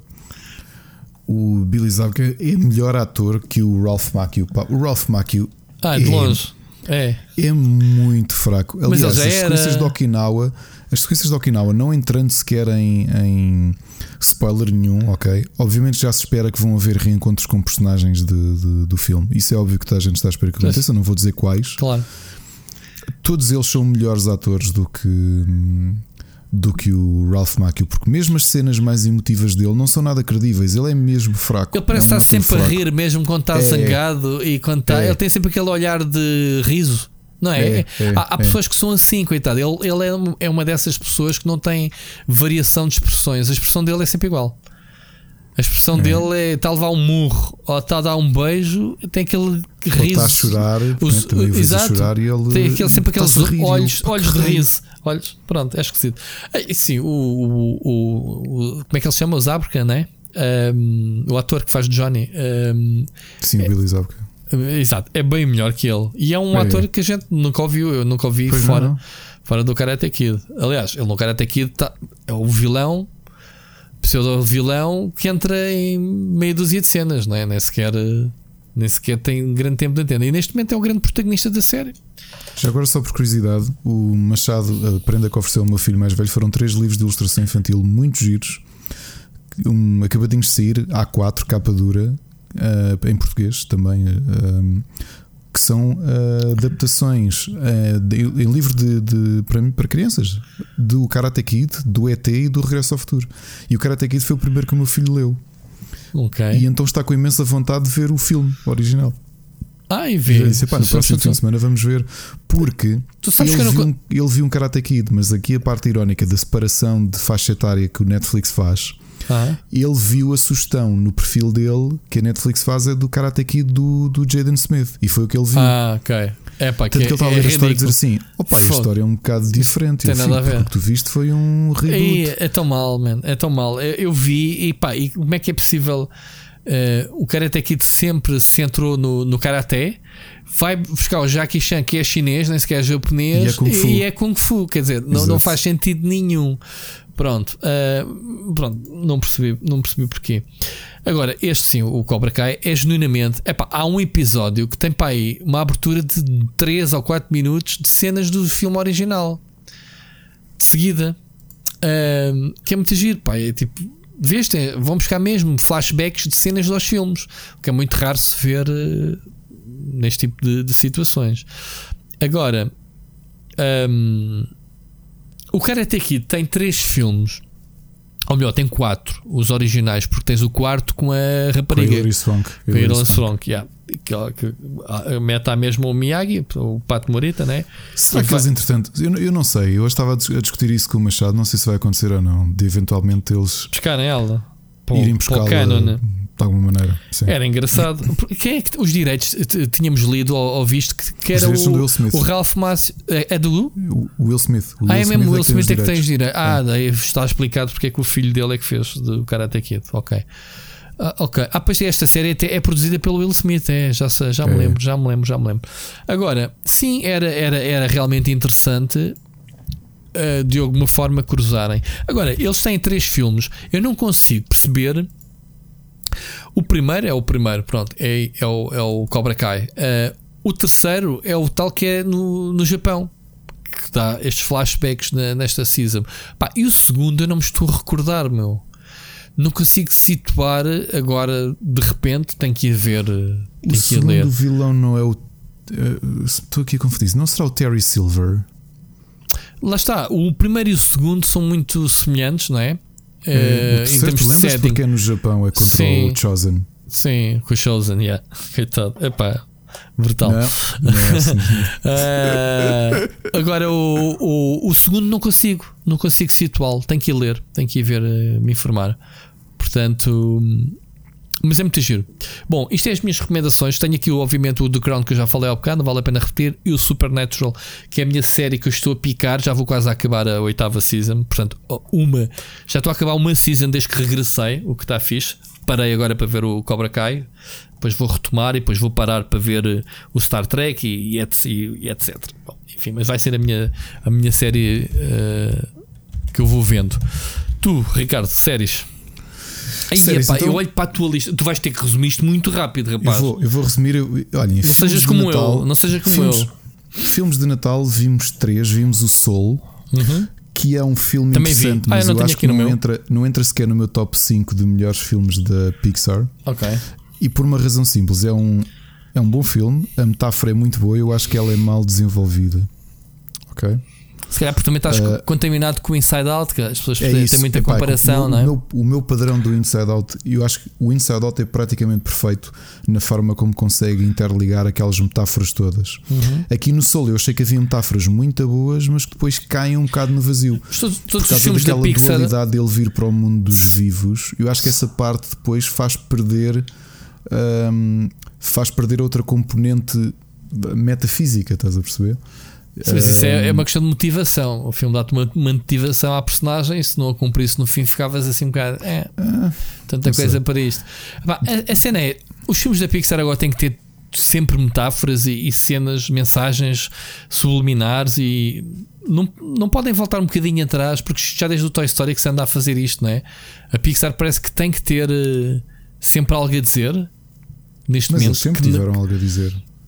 Certo, mas mesmo nos primeiros, quer dizer, hum, eu não me lembro de ver um primeiro Toy Story com esse tipo de sei lá, à procura de era um mensagens bocado, e metáforas. Um. É assim, não, é, não era tão forte nos últimos anos. Eu acho que há filmes mais fortes nesse aspecto, mas eu acho que a Pixar sempre foi muito forte nisso. Aliás, para mim sempre foi a, a grande demarcação entre a Pixar e a Dreamworks. A Dreamworks é cinema de animação de domingo. Ok. Tem bons filmes. Eu gosto muito do Shrek. e tu achas- o Shrek é tu- riso puro. Tu achas que um Soul agradou ao teu filho, por exemplo? É um, Sim, filme, é um filme sabes, para a idade sabes dele. porque é que agradou? Porquê? Vou-te dizer porque é que agradou. Hum. Porque ele já ouviu cinco vezes, entretanto. O- E o que é que o que é que o, o que é que o agarrou? O que é que qual foi o game? Já Eu cinco que é a, vezes, é a discussão da própria morte, sabes? Do, do, do que, do que nós falámos enquanto estávamos a ver o filme em direto. Pá, o mais pequeno não. Nós tentámos ver com o mais pequeno logo no dia de Natal e, pá, e ele viu um bocadinho e depois largou. é? Pois, sabes o que é que me fez lembrar? Eu, quando, eu fui ver o Wally com a minha filha ao cinema. Epá, a, a, a miúda, passado um quarto de hora, já estava às voltas na cadeira. Mas um- para o meu filho mais velho, não. O filme me interessou. E é o que eu digo. Eu até tenho achado uh, piada porque ele. Este fim de semana viu duas vezes o sol, viu na sexta-feira e viu no domingo. Eu disse, estás a ver outra vez? Ele, ah, sim, sim, quero, ainda quero aqui ver umas partes e não sei o quê. Depois, opá, reparaste nisto? E eu, ok, estás a perceber? Não sei, Uhum. ele está ali, ele está ali a esmiuçar o filme ao máximo. Ah, era o que fazíamos. Também com a idade dele é quase. Mas pronto. Dois filmes mais suaves e gostei muito. Eu disse que, que, que nós gostamos muito de ver filmes de Natal e a Disney tem ali dois espetaculares. Um que foi o filme de Natal de domingo à tarde da Disney de 2019, que é o Noel com a Anna Kendrick. Eu achei hilariante o filme. Não, no way. Eu vi esses Ah, posters, não quer saber. E o deste ano também achei brilhante. Para quem viu o Enchanted e se lembra que aquilo era a princesa e o príncipe que vêm para o mundo real, a Disney fez agora um filme mais ou menos com a mesma temática que é o Godmother, que é uma fada madrinha que vem para o mundo real. E é a protagonista, uma das protagonistas, protagonistas é a Isla Fisher, um, a mulher do Sacha Baron Cohen. Adorei o filme. É mesmo, mesmo daquelas comédias ótimas para ver em família e, portanto, aconselho. Agora, em termos de documentários, tenho aqui algumas sugestões. A primeira, a primeira vem do, do Apple TV, é o Becoming You. O Becoming You é narrado pela Olivia Colman, não é? A grande Olivia Colman que recebeu o Oscar pelo The Favorite e também entrou no Broadchurch, entre muitas outras coisas.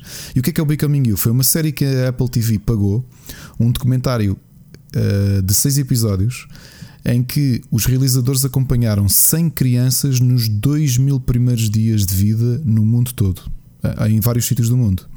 E o que é que esta série, o que é que ela faz? É mostrar o que é que nós em 2000 dias, como criaturas, passamos de um bebés perfeitamente um, quase imóveis, sem capacidade de fazer nada, para aquilo que, que eles dizem, não é? Com, com base 2000 dias são 6 anos. São 5 anos e qualquer coisa, tu aos 5 anos seres a criatura mais capaz do, do, do, do, planeta, em nível de inteligência, a nível de capacidades uh, intelectuais, a nível de potencialidades intelectuais, a nível de uma coisa que eu nunca tinha pensado que é realmente os humanos têm a maior amplitude de movimentos que existem. E o que é que isto é interessante? Porque mostra como é que é o crescimento em sítios completamente diferentes. Fala de Londres, fala de, de Nova York, mas depois fala Tóquio fala de um campo de refugiados, fala de uma sociedade que eu não sabia um, que, que, existe, uh, em que eles vivem no oceano. Tem umas casas feitas de estacas no oceano e os miúdos, desde aos 3 anos, já têm de ir apanhar bivalves e, e pescar e tudo isso e ficam sozinhos em casa e têm de mergulhar para ir brincar com os amigos. Tipo, olha, vem à minha casa. Então vês uma miúda de 3 anos que ainda não sabe nadar, mas atira-se para a água e nada de 50 metros para ir à casa do vizinho, porque eles vivem no meio do oceano. E é uma, é uma série interessantíssima e ambiciosa. 5 anos, é, sempre a filmarem, ambiciosa, sempre muita, a, equipas a acompanharem. Uh... Equipas a acompanharem e eles depois fazem assim lapses de, de, das crianças. Não é? Olha, isto é ele, por, por exemplo, o, o episódio sobre a locomoção. Pá, que são coisas que nós até como pais acompanhamos, mas tu mas, olhando aquilo. Mas espera, a série, a série é acompanhamento de 5 anos. E a, e a, a pré-produção disso, man? O planeamento dessa, dessa, dessa cena. Epá, por, isso é que, por isso é que, pelo que eu percebi, isto foi altamente premiado. São seis episódios de uma e ainda por cima condensado em seis episódios. Em seis São episódios. Quantas crianças? 100 crianças. 100? 100? Sem crianças, sim. Ai, sem crianças acompanhadas por quê? Por equipas diariamente ou iam lá picar o, o ponto de vez em quando? Fogo. Epá, muitas delas têm filmagens quase diárias. Olha, quando, por exemplo, há uma miúda que eles queriam demonstrar a evolução da linguagem. Então mostram a miúda todos os dias à hora da refeição ao longo de 4 meses, tipo tal. A miúda, e tu vês a evolução da linguagem e tu ficas. E é isso, esse ponto de vista que eu adorei, que é Tu estás habituado a ver este tipo de documentários sobre tudo o resto, sobre animais.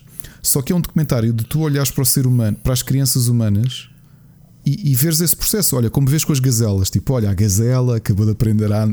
Só que isto é com humanos, para tu veres assim. Meu. Isto deve ter sido um projeto, man, e deve ter sido cara para caraças de fazer, meu. Olha, isso, eu só tenho mais uma coisa para vos dizer. Eu acho que já disse isso no outro dia. Eu ainda acho que o Apple TV, para o preço que custa, é de, não tem um catálogo muito grande, ok? Mas Apple TV Até... obriga-te a ter um aparelho da Apple para ver, meu. Não, Ricardo. Então, não. Então. Desde quando? Então podes ver no teu. Eu, eu ve... Podes ver no podes browser ver... a cena? Podes ver no browser, sim. Eu vejo no browser. Ok.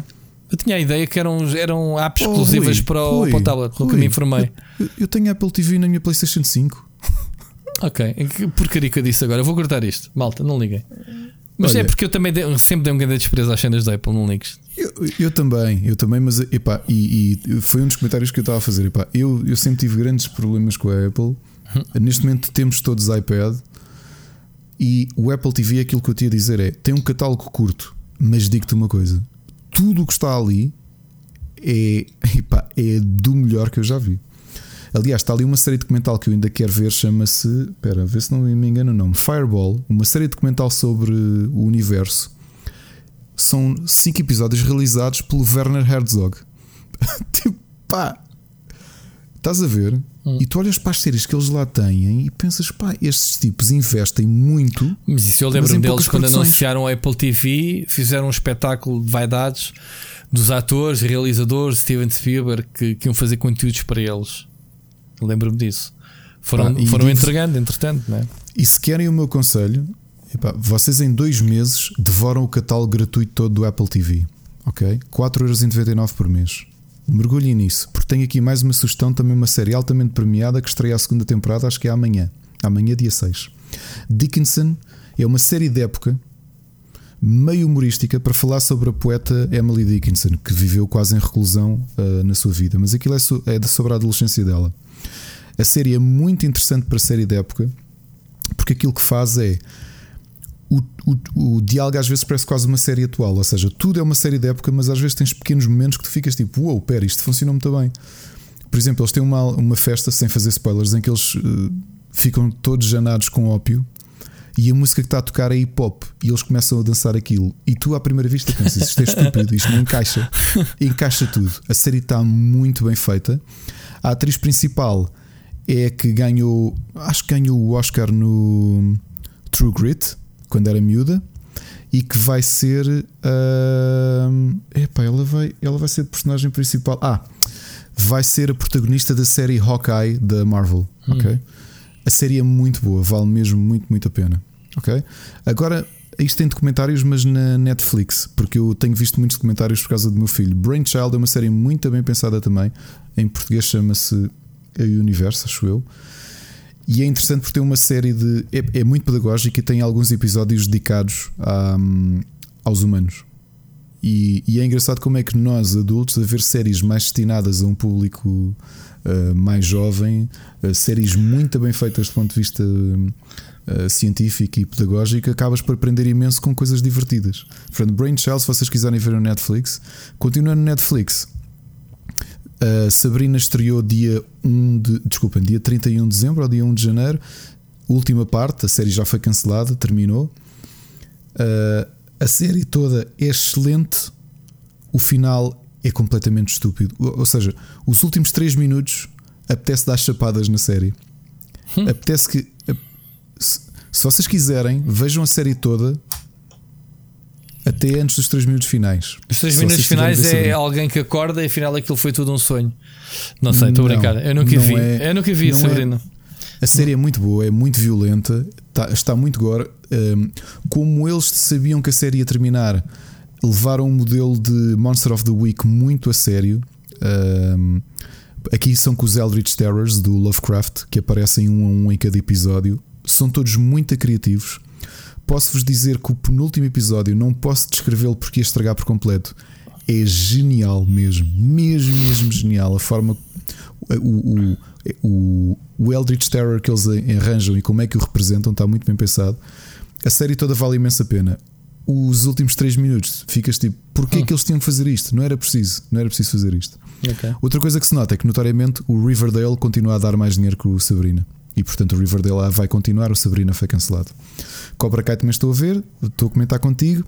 Adicionei só aqui aquela que é a minha série favorita de sempre, que eu todos os anos vejo. Em 2020 não vi. Uh, e é a série que eu normalmente recorro quando estou mal e estou em baixo. E estou a vê-la numa altura em que não estou em baixo. E, uhum. Portanto, só tenho, tenho, tenho estado a gozar. Que é Dead 70 Show, que é a minha sitcom favorita de sempre, a minha série favorita de sempre. Eu já a vi 10 vezes. Comecei a ver anteontem estou a terminar a primeira temporada já. Uh, e é a minha última sugestão de séries. Repara que só falámos de séries até agora, malta. Ah, yeah. Sugestões de música tenho duas: os Tangerine Dream, os velhinhos da música progressiva e eletrónica, lançaram um álbum muito. Lançaram vários álbuns de bandas sonoras. O de originais uh, que não são bandas sonoras eu gostei imenso. E o John Goom, que foi um dos compositores daquele projeto que foi o meu álbum do ano passado, que foi White Moth Black Butterfly, uh, lançou agora um projeto a sol, também está no Spotify, saiu dia 30 de dezembro. Uh, antes de ir para os videojogos, porque desta vez eu tenho uma lista gigante, board games. Uh, voltámos a jogar Puerto Rico, um dos clássicos da nova. De, de, de, desta nova vida dos board games. É um, um jogo, um Eurogame uh, de estratégia eu já não jogava o jogo há 10 anos, porque jogava em grupo com uns amigos. Entretanto, comprei-o antes, comprei antes das férias, estive a jogar com a Ana. E é um clássico, um clássico recente e que ainda hoje senti porque é que ele durante muitos anos esteve ali no top 5 de melhores jogos. Um, melhores jogos do mercado de board games.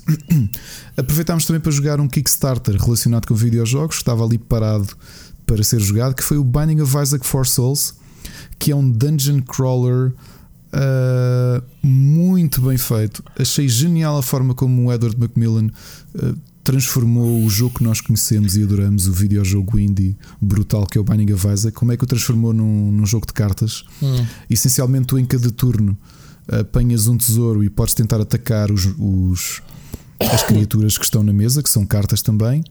Só que a pilha, o baralho de tesouros que existem em itens é tão grande que aquilo muda por completo as regras e, e epá, digo-te, é. Eu e a Ana estávamos a jogar, tínhamos um equipamento brutal à frente da mesa, ou seja, tínhamos o nosso personagem, depois tínhamos uma série de cartas de equipamento, nós tínhamos que quase estar a contar, ok, agora tens de rolar para isto, que vai te correr mal, isto vai correr bem. É muito, muito bom. Adorei o jogo e jogámos só a 2. Isto a 4 deve ser ainda mais interessante porque tu estás sempre um, a interagir, a prejudicar os outros.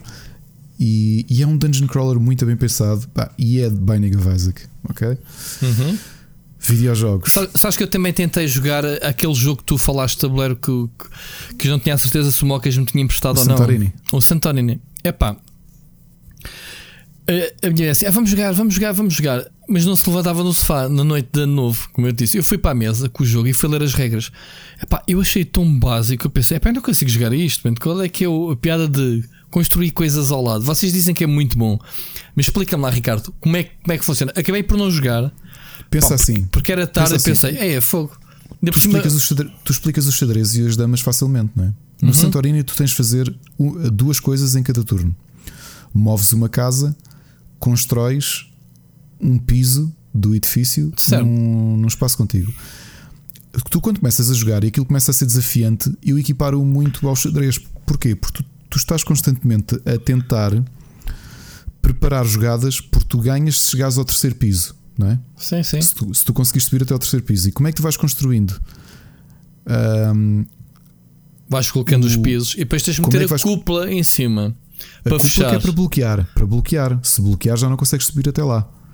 Ou seja, como é que tu estás a jogar uh, usando a expressão do um olho no burro e outro no cigano? É que é como é que tu vais sim, montando sim. edifícios? Epá, eu fui ver forma... um vídeo no YouTube e, e, mesmo vendo o vídeo pensei: epá, isto não tem jeito nenhum, man, eu não vou estar a explicar.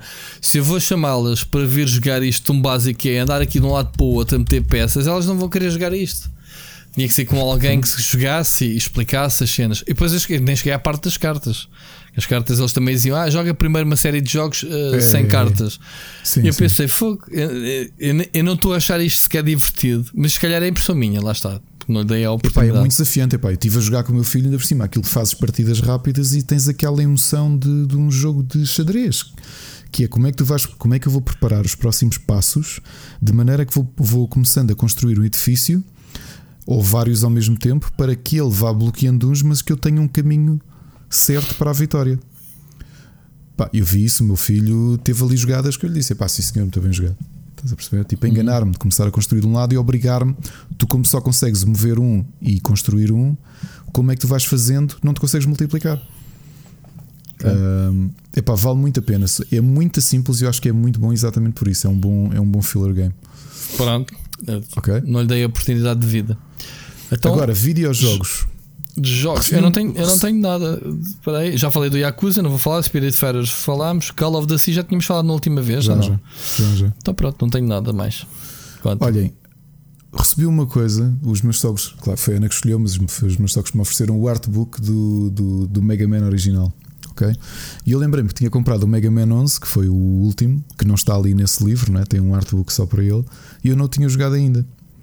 Joguei de uma ponta à outra, gostei imenso porque introduziu ali duas mecânicas novas que são umas mudanças. Podes mudar para ele para desacelerar o tempo ou para um, aumentar o dano que dás.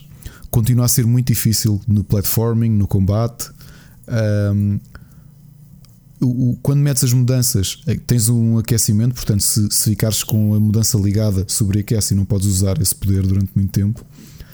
Uh, gostei muito sabes que eu sou fã de Mega Man e este tinha sido o único que me tinha escapado. E foi interessante ver aqui o meu filho, porque era, ele estava aqui a jogar na PlayStation. Tu conheces a nossa sala, não é? Nós estamos aqui perto um do outro.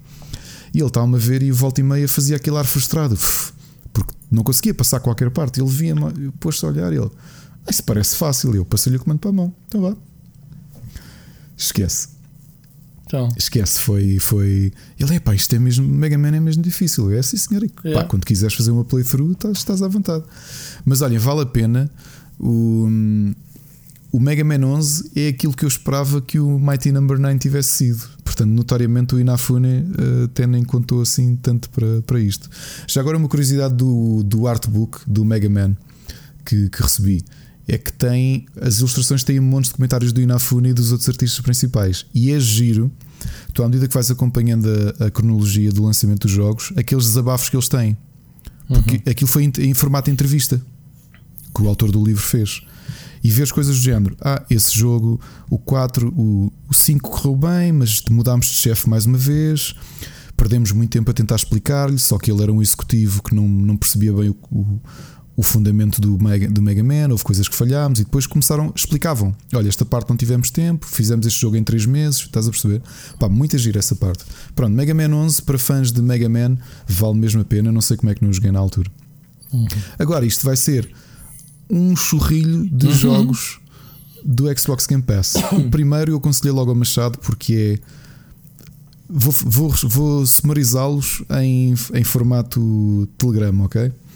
Star Renegades é Darkest Dungeon no espaço, ok? Com um sistema de Nemesis do Shadows of Mordor, em que tu tens aquele ambiente roguelike, vais morrendo, as tuas partes vão morrendo, mas se algum boss te matar, ele sobe no ranking do, do seu exército e torna-se mais poderoso. Ok? River City Girls, eu falei dele aqui há bocado, gostei imenso da mistura entre RPG e side-scrolling beat'em up. Wilmot's Warehouse é um puzzle game que está ali no Xbox Game Pass. Muito minimalista, pá, mas dei por mim já estava a jogá-lo há duas horas. e deixa- deixa-me só dizer que eu tenho o Star Renegades instalado desde que o jogo saiu Pronto. e não o joguei. O que é que é o Wilmot's Warehouse? É uma coisa que eu consigo hum, consigo identificar-me porque o meu primeiro trabalho, ainda em adolescente, foi como repositor do Ping Doce do Faranova. Quem nunca? Wil, Wilmot's Warehouse. Eu não, por acaso. Tu, és um empregado de armazém. Sabes qual foi o meu então- primeiro emprego já agora? Já que falas dessas aventuras. Qual é que é? Qual é que foi? Tu Já falei, diz lá qual foi. Não me lembro, não me lembro. Primeira vez que me falaste. pagaram para fazer qualquer coisa. Bom, já em fase adulta, eu tinha ido para a França nos 16 anos e andei a raspar pa- pa- papel de parede em casas estavam a ser restauradas. Isso foi o meu primeiro trabalho mesmo, mas isso não conta porque foi um trabalho de férias. O meu primeiro trabalho já foi com a Mónica e foi ela que me meteu nisso. Foi entregar publicidade nos correios. Portanto, ser aqueles tipos é? chatos que tocam a campainha. Que seca, mano, por acaso. Pronto, continua. Então o que é que é o Wilmot's Warehouse? Se vocês virem, porque cai- caiu-vos e ainda está na front page do, do, do Xbox Game Pass, é com quadrados com símbolos. E nós somos um quadradinho e temos de empurrar caixas, só que temos de organizar. Porquê? Isto de repente chega a uma altura em que tens 70 símbolos diferentes em que tu espalhaste pelo armazém. Só que o jogo, quando tu não estás a ver, os quadrados não vês os símbolos com cor nem com o desenho. Aquilo está com fog of war. É tu tens de ir lembrando onde é que colocaste. Porque depois de receberes um carregamento do caminhão e teres e andares a organizar os quadrados, pelo menos é assim que eu jogo, não é? Quase obsessivo compulsivo a pôr as caixinhas todas perto umas das outras. Abre-se uma persiana e está lá, estão lá os vendedores do supermercado e pedem e fazem pedidos específicos e tens um minuto para conseguir trazer tudo. Houve, eu perdi-me a jogar isto duas horas e, já, e ainda estava ali o jogo cada vez mais difícil, com cada vez mais símbolos a aparecerem. Vale a pena como, como puzzle game. Outro jogo que eu tinha aqui instalado desde que saiu é o Astrologaster. Epá, como é que eu ia descrever isto? Isto é um jogo passado no século XV, é uma espécie de visual novel em que tu és um astrólogo barra médico, o que é irónico para os tempos em que passamos, porque há muita gente aí que não percebe nada de medicina eh, e que se calhar lança só baralhos, eh, lança só cartas de tarot e acha que sabe muito sobre a pandemia. Mas o que é que é o Astrologaster? Tu és o astrólogo barra médico e as pessoas vão, tendo contigo, vão, vão ter contigo, isto no, no século XV, e vão: Olha, pá, estou aqui com um problema, não sei o quê, tipo, tenho dificuldade de urinar. E tu tens de olhar para os astros e dizer: Olha, eu acho que, olha, isto. E depois, mediante, tu vais sabendo nas próximas visitas se tens acertado ou não. E isso vai-te dando alguma confiança junto das pessoas da aldeia, porque tu precisas de ter cinco cartas de recomendações de pessoas da aldeia para poderes a candidatar-te a ter o diploma eh, real de ser médico. Isto, isto foi muito estranho de explicar, não foi? Foi. Pronto, é estranho de jogar também. Hum, é um jogo um bocado surrealista. Um, um jogo que eu joguei, mas acabou por ser Ana a jogar muito mais, até a fez criar uma conta no, na Epic, foi o Solitarica, que foi oferecido na, naquelas ofertas diárias do, da Epic, Uhum. que é um roguelike de solitário. Epá, e que eu também perdi imenso tempo a jogar. Achei que estava muito criativa a forma de usar uma coisa tão básica como o jogo de solitário, mas num RPG por turnos. Muito bem pensado. Ok. Uh, Stranded Deep foi outras das ofertas do, da Epic. Um, eu, eu queria outra. eu- Aquilo é um, é um survival game numa ilha, portanto deve ser muito semelhante ao Raft, apesar de eu nunca ter jogado ao Raft. O meu primeiro impacto é que tu, logo nos- no, primeiro minuto, tu estás num avião que cai. Então eu não sabia nada do jogo, comecei a jogar, sento-me. E então é logo esta cena de, de, de- do avião se despenhar. Eu pus logo as mãos ao ar a pensar: fogo. Eu que tenho pânico de aviões, é logo a primeira coisa que jogo. É um jogo na primeira pessoa em que estás sentado no avião e o avião despenha-se. e depois tens de sair do avião e tentar chegar a- a- à costa. Ahm, Da Caparica ou uma costa qualquer? uma costa qualquer. E pá, e mo- eh, acabei por morrer. Esse, esse jogo faz porque- lembrar muito o. o- Faz lembrar muito o coisa, o. Ai. Como é que se chama aquele jogo da jangada, meu? O Raft. O Raft. É.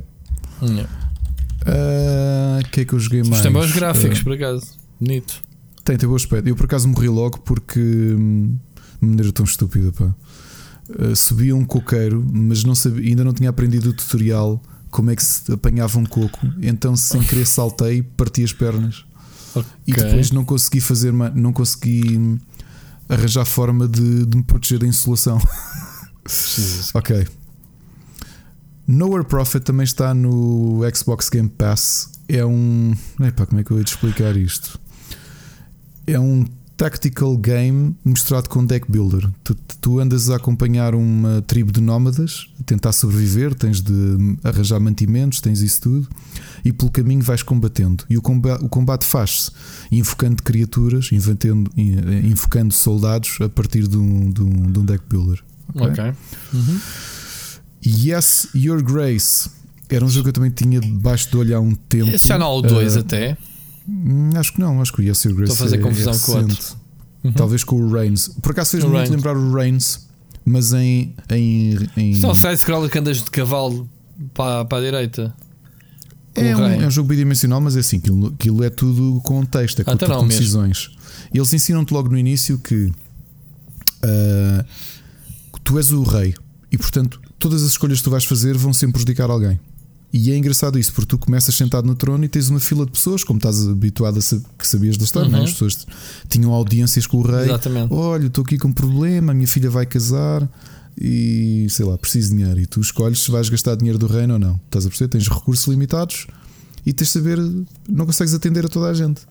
E depois aquilo, obviamente, começa a entrar a parte da intriga, problemas com a tua filha, tens de oferecer a tua filha a casamento para ganhar uma aliança, porque há um reino que, que te quer invadir. É bem, é um jogo muito. É um jogo narrativo, mas que tu controlas num ambiente muito bonito em pixel art. hum, bidimensional, obviamente. Depois, um jogo que eu já não lembro se falei aqui, mas aproveitei para jogá-lo mais um bocadinho, que é o Levelhead, não é? Que o meu filho disse logo: "Epá, isso parece Astrobot, e realmente parece muito Astrobot. É um puzzle platformer em que tu andas a empurrar caixas por uma série de níveis. Ahm, mais Mistover eh, é um dungeon crawler eh, japonês eh, típico, ou seja, tens uma party e cada movimento vai-te gastando energia, ou seja, aquilo tem uma quadrícula escondida, como os dungeon crawlers old school. Uh, essencialmente, tu estás-te a mover numa quadrícula e cada passo que tu dás, os monstros também se movem na, na- no tabuleiro, chamemos-lhe assim, ou no nível, no, na dungeon. É como o Etrian Odyssey, também está aqui oferecido no Xbox Game Pass e acho que é dos poucos jogos que eu vi chegarem a este serviço, porque até é um género muito famoso. Aliás, havia imensos jogos na PSP e na Vita e na 3DS deste género, e este é o primeiro. Drake Hollow é capaz de ter sido o jogo que eu joguei mais e dediquei-lhe de 5 dias, ainda não o acabei. E é uma mistura entre survival game. É é dos autores do da Flame in the Flood, que foi um dos meus jogos do ano, no ano em que saiu, que era um Hum. jogo de sobrevivência. O Drake Hollow é tridimensional e tu vais parar uma pequena ilha, uma ilhazinha muito pequenina, e encontras umas criaturas de planta que tu vais ter de ir construindo uma aldeia para suprir as necessidades deles, deles poderem dormir, deles beberem água, terem comida, e eles próprios vão trabalhando nessas, nesses utensílios que tu crias para, para gerar a eletricidade e tudo isso. À medida que fazes isso, tem ali coisas que me faz muito lembrar Death Stranding, porque tu não podes pôr o pé na água, ou seja, aquilo são uma série de ilhas, aquilo é hum, proceduralmente gerado, são uma série de ilhas, e tu para atravessar cada ilha tens de ligar uma coisa que são os Ether Wards, que é uma espécie de ar à tua volta que te permite atravessar a água e chegar a terra firme. Porque se tu puseres o pé na água, aparece, o ecrã fica vermelho e começam a vir uns um, quase uns, umas raízes de sombras do, do chão uhum. e, e com um símbolo de uma lápide e um contador de 5 segundos a vir para trás. Ou seja, estás a ser puxado. Lembras-te como acontecia com o, com o Death Stranding? Sim. Quando tu ficavas preso ali, sim, sim, começava a ser puxado. Era muito semelhante a isso. E outra coisa que é semelhante, e pá, eu achei, sei, e provavelmente eles inspiraram-se para fazer o jogo. O jogo saiu este ano. É que tu podes ir construindo Lembras-te daquela coisa que eu fiz muito, aqueles teleféricos? Tu podes ir fazendo isso ao longo do, das ilhas. Uhum. Porque tu. Eu ainda não sei bem o que aconteceu. Eu não sei se aquilo é uma metáfora para um evento muito grave que aconteceu na vida da protagonista. O que tu sabes é que tudo o que vais encontrando nessas pequenas porções de terra, eu chamo ilhas, mas imagina se de repente uma aldeia portuguesa ou uma zona do campo portuguesa ficasse isolada pequenos montes ficassem isolados por água no meio. Porque tu saltas para uma próxima ilhota e o que tens lá são casas abandonadas, uhum. carros abandonados, ok?